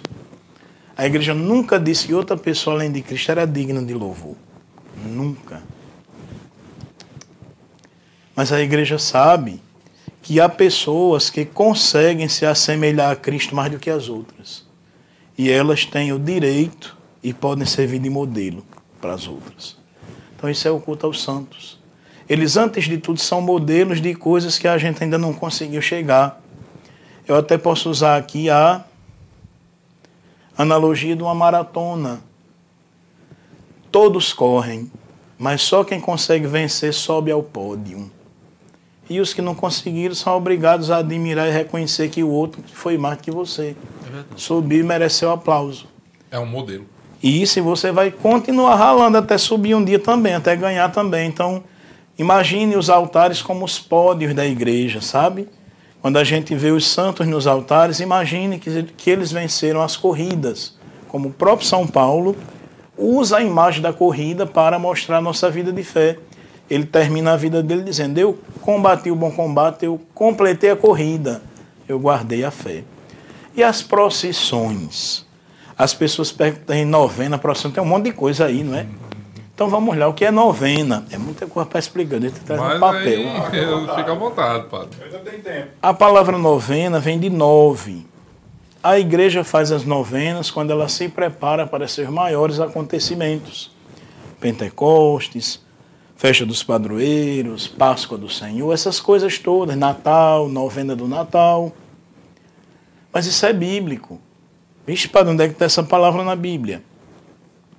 Vai procurar e não vai achar, vai achar a realidade da novena, não a palavra. Onde é que está a realidade da novena na Bíblia? Entre a ascensão de Jesus e a descida do Espírito Santo, O espaço que ficou foi uma novena. E quem realizou aquela novena, a Bíblia diz que os apóstolos perseveraram em oração até o dia de Pentecostes. Foram eles que. Nove dias. Nove dias.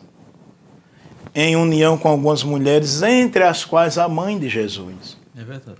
Então a novena, a primeira novena quem fez foram os apóstolos. A preparação para o Pentecostes, porque Jesus disse: Eu vou mandar o Paráclito. Eu vou mandar o Espírito. Então, dentro dessa ótica, a igreja recebeu isso dos apóstolos e ela celebra suas novenas. Claro, a tradição foi colocando outros elementos, foi colocando outras situações. E por que celebramos os santos? A pessoa diz só Jesus é digno de adoração. Talvez nem todos entendam, porque tem que ler, e ninguém é obrigado a crer, a não ser que seja católico de verdade, que tem que crer no que ensina a igreja. Mas os santos não são venerados isolados. Os santos são venerados por causa de Cristo. Cristo é a cabeça da igreja e todos somos seus membros. Mas no corpo existem membros mais preciosos do que outros.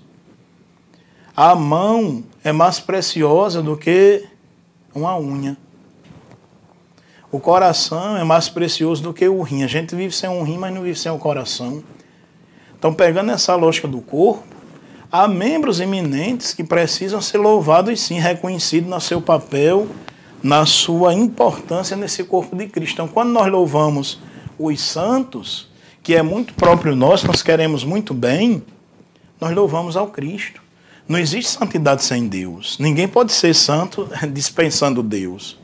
Então, quando eu louvo a São José, eu não louvo São José, sozinho porque é São José. Eu louvo a Deus, a santidade de Deus presente em São José. E ali Deus está presente, fez, fez de São José um homem que não fez de mim. Aí a gente tem que ser humilde e reconhecer que Deus fez muito mais em São José do que em mim. Então eu, humildemente, ele não é José, ele é São José, é santo. É o pai do Filho de Deus. Verdade. Então, para o católico, a gente não tem grilo com isso, não. Viu? A gente faz procissão, faz novena para glorificar a Deus, porque Deus é admirável nos seus santos. Tá respondido, né, Thales? Ah, muito respondido. Muito Tá bem respondido. respondido. Tá Eu acho que. Thales teve a melhor resposta do, Da noite, né? do episódio, né? Obrigado, obrigado Thales, pela pergunta, viu? De entrar nesse- Na de- próxima de- pergunta de de Ricardo, que é Ricardo. mais atual, é, aqui fala sobre, sobre os dogmas da igreja ou, ou é, religioso, né, também?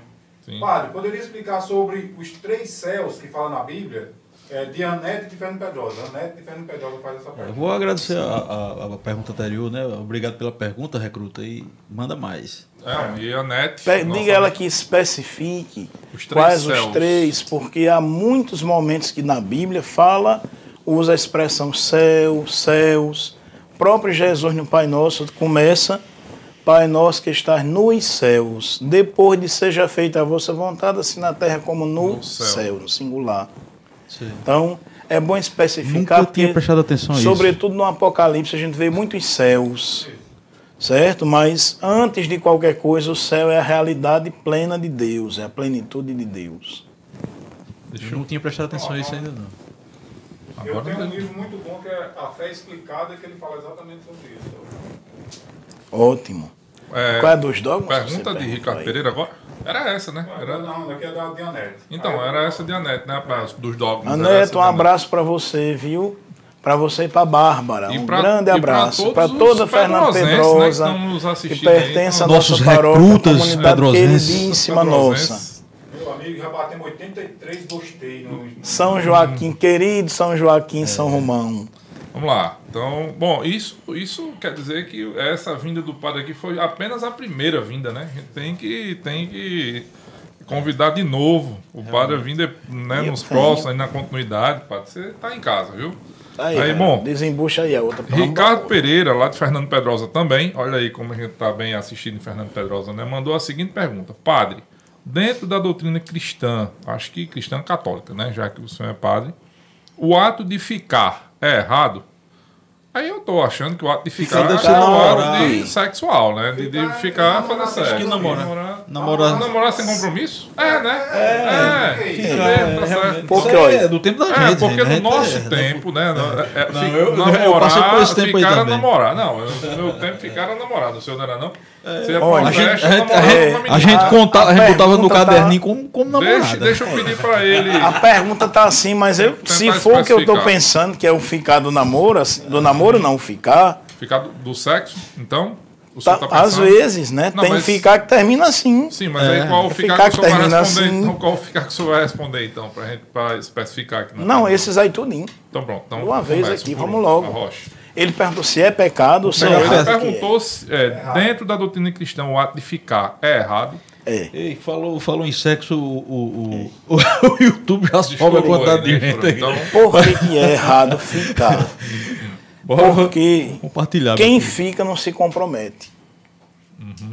Você fica, às vezes, com- isso é o que a igreja pensa, o que a igreja ensina. sim, no caso, então, o senhor está falando do ato sexual antes do casamento, que é o ficar. não é só o ato sexual, mas até o ficar sem De- compromisso. Sim, de namorar sem compromisso. É como claro. você usar a pessoa assim para experimentar. Uhum. Até numa loja, se você chegar experimentando os produtos e você não quiser, aquilo não é bonito. Eu também não é decoroso. legal. Se for no Paraguai, o Paraguai vai, dizer- vai comprar ou vai só experimentar? Mas se for na Itália, volta, né? então, ele diz- também legal diz também, logo né, na padre? cara. É por isso que Então, quando eu vou comprar é logo. aí você às vezes faz da pessoa uma coisa, mas a pessoa é filha de Deus igual a você, ela tem um destino divino e eterno, o corpo dela é templo do Espírito Santo, então tudo isso tem que ser pensado. E o namoro não é um divertimento, nem uma roda gigante, um parque de diversões. O namoro deve ser vivido com vistas ao matrimônio, sempre, é assim que a igreja entende. Do jeito que eu passei padre, passei sete anos no seminário, foi o meu namoro. Namoro com a finalidade da minha vocação. Então, o namoro também é uma espécie de seminário para quem quer o matrimônio.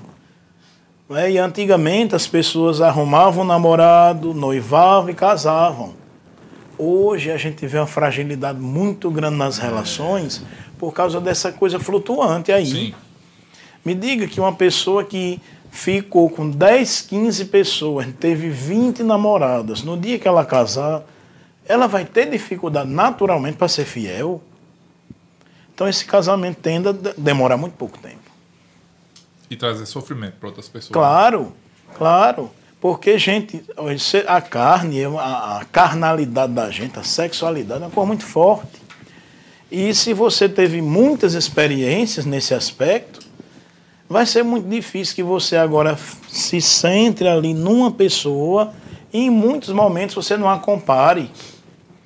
E às vezes a comparação é até humilhante, nem toda comparação é sadia. Então quando a gente vai pensando nesses detalhes, aí a gente vê que o ficar sem compromisso, a gente já vai ficar com a pessoa apenas na intenção de ficar, é uma coisa bem leviana, assim.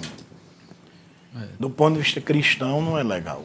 Tem umas exceções, né? Algumas exceções. Tem uns que Como- dão como certo, é. terminam no matrimônio, terminam no namoro, mas eu digo é quando você fica realmente na intenção de ficar, Sei. somente ficar. Entendi. Não busca. Às vezes o ficar é uma mais- porta aberta para uma relação séria que vai durar para sempre. É verdade. É, tem O isso que também. hoje não é, o- não é o mais comum, né? Não é o mais comum. Tem A gente que vai a é uma contrário, festa, né? diz assim, ah, eu fiquei com um quarto na mesma noite, o que é isso? isso não é normal, É um não. apetite diferente, Isso né, é um- padre? o que é Não, não, isso? não, padre? Tá ganhando pros bichos, né, Verão? pros animais. É verdade. Mas olha, eu acho que uma das coisas que a gente não vai conseguir, padre, muito aqui no, nessas nossas conversas é, é realmente é ver o lado mais humano.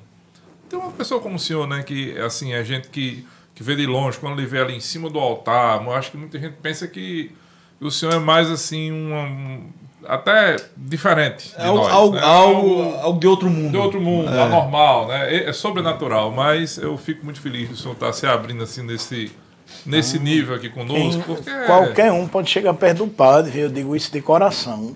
Eu até às vezes estranho e comento com algumas pessoas, Sim. porque eu sinto que talvez seja cultural, há muita gente que não chega perto do padre.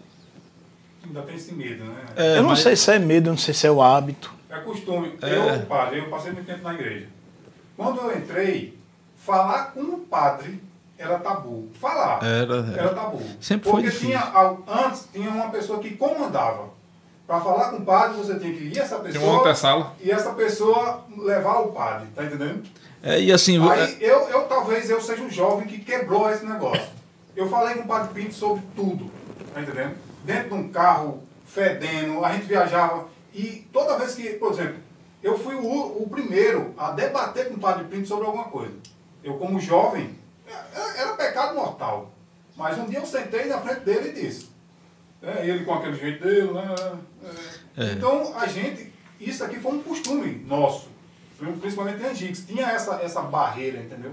Para falar com o padre. Mas o padre ainda acho que ainda tem, né, padre? É porque- Ainda tem essa distância né, da, da, sinto, sua- da população, né? Do, É porque do, do o católico, padre. né? Quando eu padre é comparo com outra realidade onde eu morei, sabe, é, muita sabedoria. eu né? acho bem diferente. Mas é a cultura, Não, cada é, lugar tem sua mudando, cultura. Não, e, e o padre ele é muito visto como uma pessoa muito sábia. Às vezes as pessoas têm até medo de, de falar errado próximo a um padre. Você fala, Pois eu digo, olhe. tem um vocabulário. A altura, Fala, né? fala- E, mas assim, até se. Vai que o padre seja mesmo uma pessoa sábia, mas quanto mais sábio, mais humano. A sabedoria não desumaniza ninguém. É, eu digo, mas as pessoas É, humildes, po- elas, é. elas têm. Mais interessante, Júnior, às vezes a gente se engana. O humilde de verdade, ele é o que chega perto. É, né? O humilde de verdade é que se preocupa se o padre tem o que comer. E é, Sabe? No primeiro período da pandemia, quando ficou tudo fechado, aquela agonia toda, eu passei e louvo muito a Deus porque eu pude experimentar de perto a caridade do povo daqui. Eu fiquei muito tempo ganhando o almoço e a janta de alguém. Cada dia uma pessoa diferente me dava o almoço e me dava a janta. olha aí. Foi. E quem, quem assim já se aproximou de mim sabe que não, não, tem, não tem barreira, não tem nada, não. Pelo contrário, eu sou até uma pessoa bem, bem afável, assim, muito, até afetuoso, coisa. Na verdade, os Você é gordos assim. são. É, os gordos são gordos sempre são. muito acolhedores, muito É, tem abraçadores. que se aceitar. Vou perguntar uma coisa aqui que eu acho que talvez vocês não, vocês não sabem. É, alguém me disse que você fazia, é, fazia restauração de imagens, né? Sim, Tem essa habilidade aí, né? demais. Tem essa habilidade aí que a gente. Olha, depois que a gente vai para as paróquias, não consegue assim aprimorar essas coisas ou manter. Eu restaurava imagens, eu pintava, eu tocava, eu cantava. Eu fiz muitas coisas. Tem um lado artístico aí. Tem um lado forte, né? Desenhar, fazia poesia. Restaurar a imagem é uma arte tanto. Né? É uma arte É, e eu gostava. demais. Eu gostava no tempo do seminário, eu comprei muitos livros com que eu ganhava dos santos, das imagens. Do que os padres me ajudavam. né? Eu nunca. Eu não, não fazia isso por profissão, mas porque eu gostava muito. Então, alguns padres, assim, me gratificavam, eu comprava meus livros, minhas passagens. Eu sempre trabalhei. Fui professor também. Mesmo na vida do seminário, que internamente era muito cheia, no meu tempo alguns trabalhavam. Eu era um dos que trabalhava fora. Mas eu trabalhava na- em setores da arquidiocese, né? Sei, sei. É. Sim, Everaldo, mas pergunta. Aqui não. Aqui Então, é- pronto. Vamos Não tem que falou aí dos dogmas, não? Que você falou Não, dos é dogmas? Foi feito. céus, Sim. que é mais tensa, né? Ah, é? Vamos nos encaminhar então, né? Para o encerramento do. É, do- vamos agora fazer inverso. oração passou tão ligeiro que Passou a gente rápido, nem sente. Coisa boa, né? Vai dar nove E eu nem, nem falei em São José, rapaz. Não, então pronto. Deixa eu Termina- terminar. termina Vamos- com- vamos falar em São Eu- José. Vamos Olha. falar do, do, Do ano de do São ano José. de São José e do. Como é que chama? Do. Peraí, que eu tinha Fim de anotado ano. isso aqui. Não, calma. Aqui. Do. Do santuário, padre, de São José, Sim, como é que aconteceu, José, né? Que, como dizer. foi criado. Isso O é- Augusto César pede também para falar sobre a procissão de São José e sobre o encerramento do ano Josefino na parada. Pronto. Sim, é esse aí que eu li. É a Olha, pergunta final Augusto, do ele todo dia pergunta isso a mim. Só que tem coisa é que ele não, não que o tenho como responder ainda, Augusto. Tenha calma. pra quem está assistindo, padre. Pronto. Para todo mundo saber. Vamos lá. O ano de São José, por parte. O ano de São José foi uma comemoração promovida pelo Santo Padre, o Papa Francisco, por causa de uma efeméride. Qual foi essa? A comemoração dos 150 anos do dia em que o Papa Pio IX, grande Papa, grande combatente assim, do modernismo, e de muitas outras culturas loucas da época, ele escolheu, declarou, proclamou São José como patrono universal de toda a igreja. Então, São José, aqui, para quem é de Angicos, né, São José é o padroeiro de Angicos, mas ele é o padroeiro da igreja inteira, no mundo inteiro. É São José. Por que isso? Porque a igreja é Cristo, é o corpo de Cristo no mundo, o corpo é o Cristo místico e o Cristo nasceu na casa de São José, sob os cuidados de São José. Então, nenhum outro santo merece, a partir dessa ótica, a, a, o mérito de patrono da igreja. Ele foi aquele a quem Deus escolheu para proteger o Salvador e, por extensão, protege a herança do Salvador no mundo, que é a igreja. E para nós foi um, um tempo de graça, mas um tempo muito difícil que coincidiu com essa pandemia que nos fechou. Então não houve grandes comemorações, tudo foi feito muito de modo sutil, como o próprio São José, no silêncio. Mas tudo foi feito no que foi possível. E a questão do santuário foi um pedido que eu fiz ao arcebispo em 2019. Já imaginando que ia chegar aos 150 anos, sem imaginar o ano de São José. E eu pedi ao bispo que quando fosse o ano seguinte, quando a igreja ia comemorar 150 anos de que São José era seu patrono universal, ele nos desse a graça de ter a igreja matriz reconhecida como santuário a matriz, ser um santuário josefino, arquidiocesano. Então é o único santuário de São José em toda a arquidiocese. Yeah. É, é, é, e há de permanecer assim. Que é um santuário de São José para a arquidiocese. Não é para a paróquia, não é para a região, é para toda a igreja arquidiocesana de Natal. E mesmo com dificuldades com relação à pandemia, a gente teve visitas de muita gente ao santuário, romarias, Hoje, inclusive, veio uma moça que eu não vi, quem a acolheu foi Ana Maria, secretária. Veio de Natal para a missa de São José, que tem toda quarta. Toda quarta é dia de São José, se alguém não sabe. Hoje é dia de São José. Dia votivo, não, não, é o dia oficial. Outra coincidência. Mas é o dia votivo, né? O dia votivo, o dia devocional de São José na semana é a quarta. E essa moça veio procurou a casa paroquial porque ela pensava que ia encontrar a programação normal, mas por causa das duas celebrações de Ezequias, a programação foi alterada hoje. Mas ela disse: Eu vim de Natal visitar o santuário, porque só hoje, durante todo o ano, eu consegui uma folga na quarta. Então eu vim visitar São José. Essa é devota. E belíssimo exemplo. Eu não consegui vê-la, não sei o nome, mas já está nas minhas orações. E já recebemos visitas até de grupos que vieram de São Paulo. Você... Mesmo pequenos, e vamos ter um agora de Natal, no sábado. Já tivemos grupos de Macau, mesmo com todo esse contexto pandêmico difícil. Mas o ano de São José foi bem vivido por nós, sobretudo de modo espiritual. Não externo, a gente não pôde.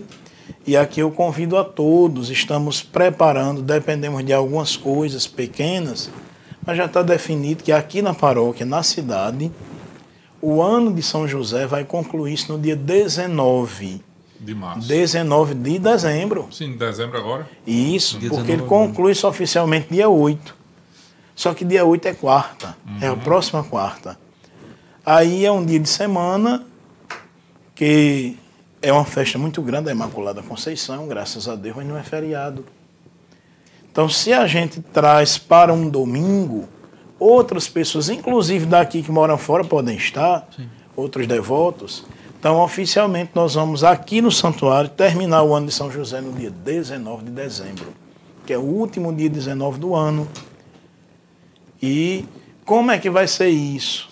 Oportunamente a gente divulga os detalhes. Augusto quer saber tudo, mas eu não tenho como divulgar tudo ainda, porque não depende só de mim, Augusto. Mas de antemão será à tarde. Uma grande celebração à tarde no Largo do Santuário. É isso que está planejado e que eu estou correndo atrás e lutando com todo zelo para conseguir que tudo ocorra bem, a gente consiga celebrar o encerramento do ano de São José assim à altura. Aproveitando que o senhor está respondendo aí, padre, é, vem mais uma pergunta que chegou agora. é, sobre. de Lindineide, né? Da. que- Grande Lindineide, minha cunhada, grande Lindineide. Rogério. E é patrocinadora do programa também, né? Do Mais Solar. Catequista, web, catequista. Catequista. Catequista, minha beata Lindineide. É uma beata. Ela pergunta como surgiu a devoção do Santo Terço. Ah, E aí o senhor essa vontade, pergunta aí é Essa é difícil de complexa, responder né? porque demora. Mas resume. Não, mas pra mim não é complexa não, porque é uma coisa que eu vivo todo dia. de, de live. Respondo com muito carinho. Vou até puxar o texto do bolso, que é bom assim a gente ilustra melhor, né? Vai ilustrar, né? É. Você, olha, pode faltar em mim, não falta nada, viu, gente? Mas pode faltar até uma peça de roupa, mas não, vai Não, faltar texto o não. rosário, não. Quem conhece o padre Jailton, assim, dentro do meio católico, sabe que uma das maiores características da minha espiritualidade, da minha vida, é a devoção a Nossa Senhora. E também, consequentemente, a São José, não é? Uma leva a outra, uma devoção leva a outra. E o texto, o rosário, é uma coisa que está presente na minha vida desde a minha infância. Eu comecei a rezar o rosário, o texto, né, diariamente. Quando comecei a rezar só o texto. Eu tinha seis anos de idade e eu nunca parei até hoje. Então eu tenho aí o que, para a glória de Deus, nada para engrandecimento humano. Mais de 30 anos rezando o 33, texto né? direto. É, tornou-se um hábito, né? Tornou-se parte mim é um hábito. Igual automatizado. Para mim é um hábito. Eu consigo lavar a roupa rezando o texto, fazer qualquer coisa, engomar lá rezando o texto. Me acostumei, de verdade. Funciona muito como uma meditação, né, padre? É uma meditação. É uma meditação, né? Cada mistério do texto é a meditação do Evangelho. O texto é um resumo do Evangelho.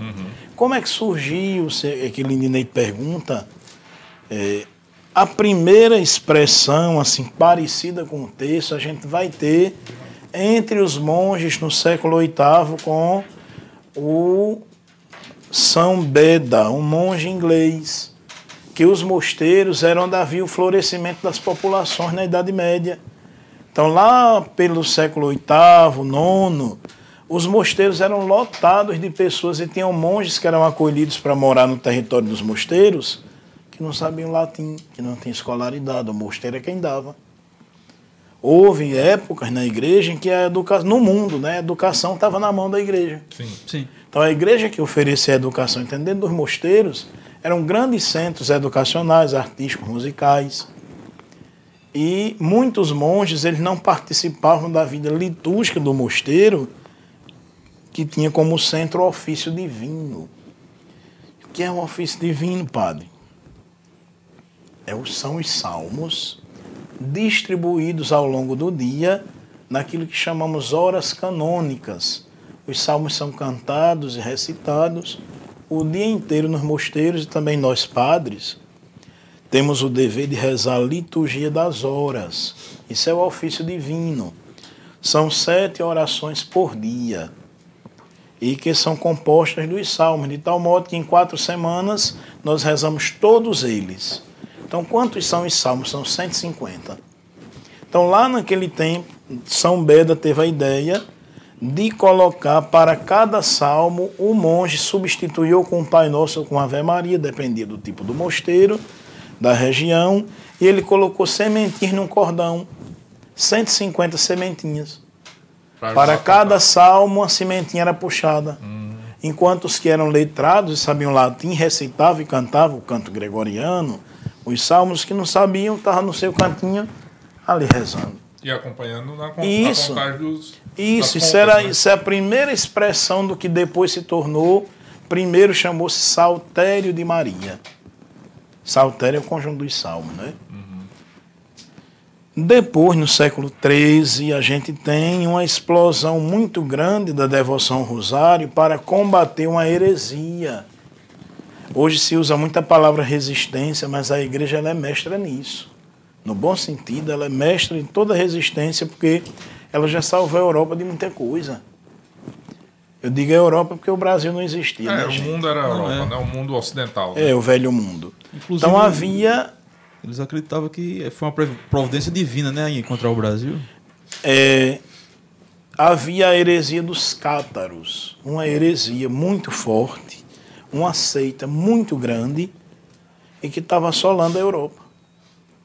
E o Papa chamou São Domingos, um grande pregador, fundador da Ordem Dominicana, que foi contemporâneo de São Francisco de Assis, e pediu ajuda.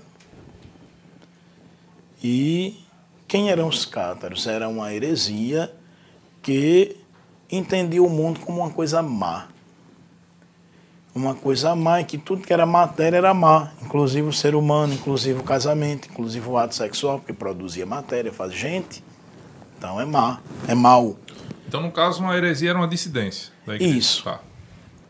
Na verdade, a própria palavra heresia, haireses em grego, quer dizer uma escolha. Você escolhe o que você quer e rejeita outras coisas. Ah. Para ter fé católica tem que ser toda. A fé orgânica, né? Aí começou essa heresia se espalhando e um monte de clérigos assim também para lá. Seguindo. E, e eles tinham multidões para seguir, porque naquele tempo a qualidade do clero não era lá essas coisas. Por isso que Deus suscitou um São Francisco de Assis, um São Domingos, para ajudar o clero a aprender, reaprender assim, você está aqui para quê? Para dar aquele toque no clero. Tantos santos na história fizeram isso, reformaram o clero, ajudaram o clero a se reajustar. Sim. Não é? Porque como seres humanos, qualquer um de nós é passivo de desajuste.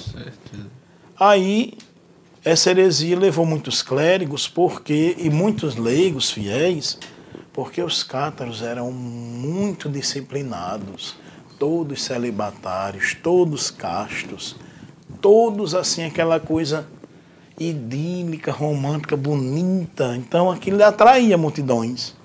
Mas a doutrina era perniciosa, era perigosa, porque eles condenavam os sacramentos. Eucaristia, o casamento, tudo. Aí São Domingos foi convidado para o pelo Papa para pregar para os cátaros para ver se eles se convertiam e voltavam. E ele foi primeiro para a França, não teve muito resultado.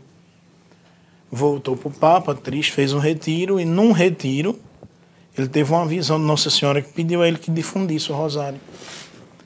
Que através da difusão dessa devoção do rosário ele ia conseguir a conversão desses infiéis. E foi aí que o rosário sai do meio dos mosteiros e cai no meio da população. Então é de influência de São Domingos, os dominicanos e os cartuchos também, a formatação atual que a gente tem do rosário como uma síntese do evangelho. Qual foi o recurso para trazer o povo de volta para a igreja? Ensinar o evangelho, ensinar a verdade, porque quem liberta é Jesus, o evangelho liberta. Então o evangelho está resumido em todo o texto. Tanto nos mistérios gozosos, gloriosos, dolorosos, como nas orações que se repetem. Ave Maria, o Pai Nosso, e até há pessoas que fazem objeções ao rosário. Não, não usei de repetição, ninguém pode rezar assim, mas nós não repetimos qualquer coisa. Ave Maria não é qualquer coisa, o Pai Nosso não é qualquer coisa. Se não fosse para repetir, Jesus não tinha dito, reza assim. Ele tinha dito, pronto, só eu vou rezar isso aqui, não repita não. E outra, é, há uma palavra de Jesus em Mateus que ele diz: não use quando for rezar de vãs repetições. Vãs quer dizer inúteis. Então, o que a gente repete no rosário não é inútil. Nem vão. Nunca, jamais. O rosário é uma grande pedagogia de oração. Então, o rosário foi se difundindo no mundo, Lindineide, que para explicar a história dele, talvez a gente precisasse era de um, um curso. Porque é muita coisa, e coisa bonita. E quantos e quantos santos difundiram o rosário e amaram o rosário, se fizeram santos, ajudados por essa grande devoção. E a palavra rosário vem de rosarum, em latim, genitivo plural de rosa, muitas rosas, porque o rosário é como se fosse uma coroa mística. A gente entende, cada Ave Maria rezada é uma rosa espiritual dada a Nossa Senhora, por isso a gente chama de rosário. E quem é o centro do rosário? Para quem pensa que é Nossa Senhora, não é. O centro do rosário é Jesus. Ele é o centro de todas as orações da igreja. Agora eu rezo a Jesus com Nossa Senhora, com Maria. Eu aprendo com ela a amá-lo, eu aprendo com ela a louvá-lo. Tanto que a Ave Maria, a gente recita a Ave Maria, no centro da Ave Maria a palavra Jesus. É a dobradiça da Ave Maria. Fecha com Jesus. É. Você, Ave Maria, cheia de graça, o Senhor é convosco. Bendita sois vós entre as mulheres, e bendito é o fruto do vosso ventre, Jesus. Na segunda parte. Santa Maria, Mãe de Deus, porque Jesus é Deus. Que isso é uma questão importante, a questão do dogma, que muitos não entendem, né? Porque Maria não é mãe de Deus, Deus não tem mãe. Olha, a divindade não tem mãe, mas Deus se encarnou. Então, se eu, um dogma, ele protege outro. Todos são ligados a um. Se eu disser que Maria não é mãe de Deus, então eu digo que Jesus é como eu. Ele não é Deus, é só homem. E Jesus é uma pessoa divina com duas naturezas, a humana e a divina, mas é só uma pessoa divina. Então, quem dá luz, a mãe que dá luz, dá luz à pessoa inteira. Então, Deus quis nascer, quis assumir a nossa carne. Está lá João 1,14, o verbo se fez carne e habitou entre nós. Cristo quis ser carne, quis ser gente, quis ter família, o pai e a mãe e Cristo. São José, muito, Nossa Senhora. Muito bem, muito bem explicado. Me senti um aluno novamente, é, não, e, eu não me sentia. Eu... E Lindinete gosta. É. Né? Vai lá, padre, ensina esses cabos aí. O que mais? Ela fez não, isso para pegar só gente. Nos, só nos resta realmente agradecer aos 300 né? seguidores no, no Instagram. Instagram. Chegamos Opa, a 300. Obrigado. Olha só, o recorde absoluto também de, é. de, pessoas ao vivo né, na nossa live. Não, e Foi... outra coisa, quem não se inscreveu ainda no, no no YouTube, pessoal, no canal aí, se inscreva né, no YouTube. É, a gente, a gente, assim, hoje foi, foi essa conversa abençoada, maravilhosa.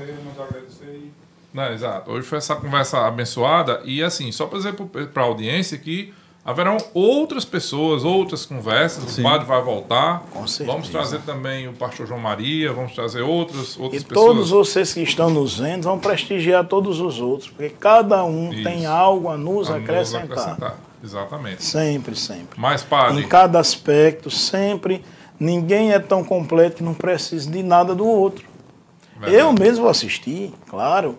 Só que minha condição é diferente. Eu não assisto ao vivo, eu assisto depois. Não, é. O bom é que fica gravado, né? É, fica, fica, gravado, gravado e, e, com certeza outras Olha, pessoas vão ver. Luan, que Luan agilizado. Meu abraço, Luan, que quero muito bem a Luan. Pessoa Sim. boa demais. Isso é muito Sempre, agilizado. Né? É, mas é, é dele, é né? a né? identidade dele, né? É. É, se não fosse, não seria Luan agilizado. É né? verdade. Deus abençoe, Luan. Parabéns pela sua presença aqui antes de mim. E um abraço grande para você e para todos os que estão nos vendo. Já estou antecipando o agradecimento, que agradecer nunca é demais. Dizem que agradecer é a panagem das almas nobres. Eu sei, eu não me considero minha alma nobre, mas eu, eu sou alguém que quer que se torne, que a alma se torne nobre. Eu sou cristão, filho de Deus. A alma deve ser nobre. Você ainda não está no grau devido da nobreza, um dia eu chego lá. Mas nobreza no perfeito entendimento da palavra, não nobreza nessa nobreza aqui das coisas que passam, mas a nobreza daquilo que está voltado realmente para o que não passa e é para Deus. Jesus diz: ajunte vossos tesouros, onde não tem ladrão nem traça.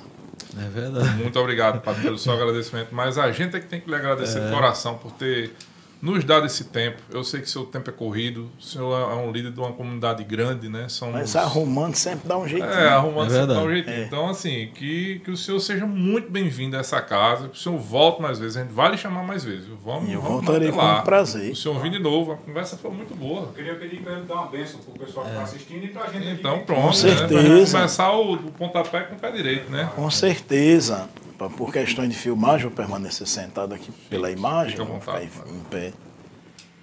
Mas eu convido você que está nos vendo a terminar esse momento se voltando realmente para Deus. A gente conversou tanta coisa de doutrina, de vida, de santo, disso, daquilo, de orações, de elementos da vida católica e espiritual, mas tudo isso é meio. A grande finalidade é Nosso Senhor. Então, nessa hora que tudo isso seja um meio para você se voltar a Nosso Senhor, e voltando a Ele, consagre seu dia, ofereça sua gratidão, seu louvor, porque até aquilo nos ajudou. Até essa hora o Senhor nos ajudou. Chegamos a um dia, mais uma noite. E essa hora a gente só deve agradecer a Nosso Senhor, porque nos permitiu chegar, nos permitiu ser quem somos, nos deu a oportunidade de estar aqui. E Ele diz no Evangelho lá em João 15, versículo 5. Quem permanece unido a mim e eu a ele, esse dá muitos frutos, porque sem mim nada podeis fazer. Então que a gente permaneça unido a Jesus. O Senhor esteja convosco.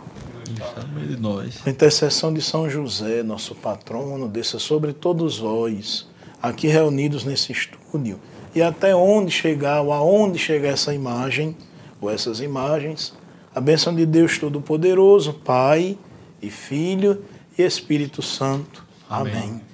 Um abraço bem grande, bem grande assim, do meu tamanho, até maior, para todos. Muito obrigado pela atenção, pela paciência. Obrigado, Júnior. Obrigado, Rênio. Obrigado, meu querido Everaldo. E também obrigado a Djalma. Deus lhes recompense pela deferência, pela amizade e pelo espaço cedido, concedido para a igreja, né? Porque eu não sou sozinho. Onde o padre está, a igreja está com ele. Então, bendito seja Deus por isso. Obrigado de coração e até, Até as próximo. próximas. Muito obrigado. Muito obrigado. Aí, Júnior. Valeu. É, e obrigado aos nossos recrutas por ficarem assistindo com a gente até agora. E Até a próxima quarta-feira. até a né? próxima quarta-feira. É, aproveitem e, e sigam o nosso canal, viu? Curtam o nosso canal aí. Compartilhem. Não deixem de mandar o, o, o vídeo que vai Exatamente. ficar no YouTube para os amigos, porque foi um papo imperdível. Vocês não podem deixar de fazer isso. É, E eu acho que a mensagem que fica hoje é agradeça mais, reclame menos. Isso. é isso aí. Valeu, gente. Valeu, gente.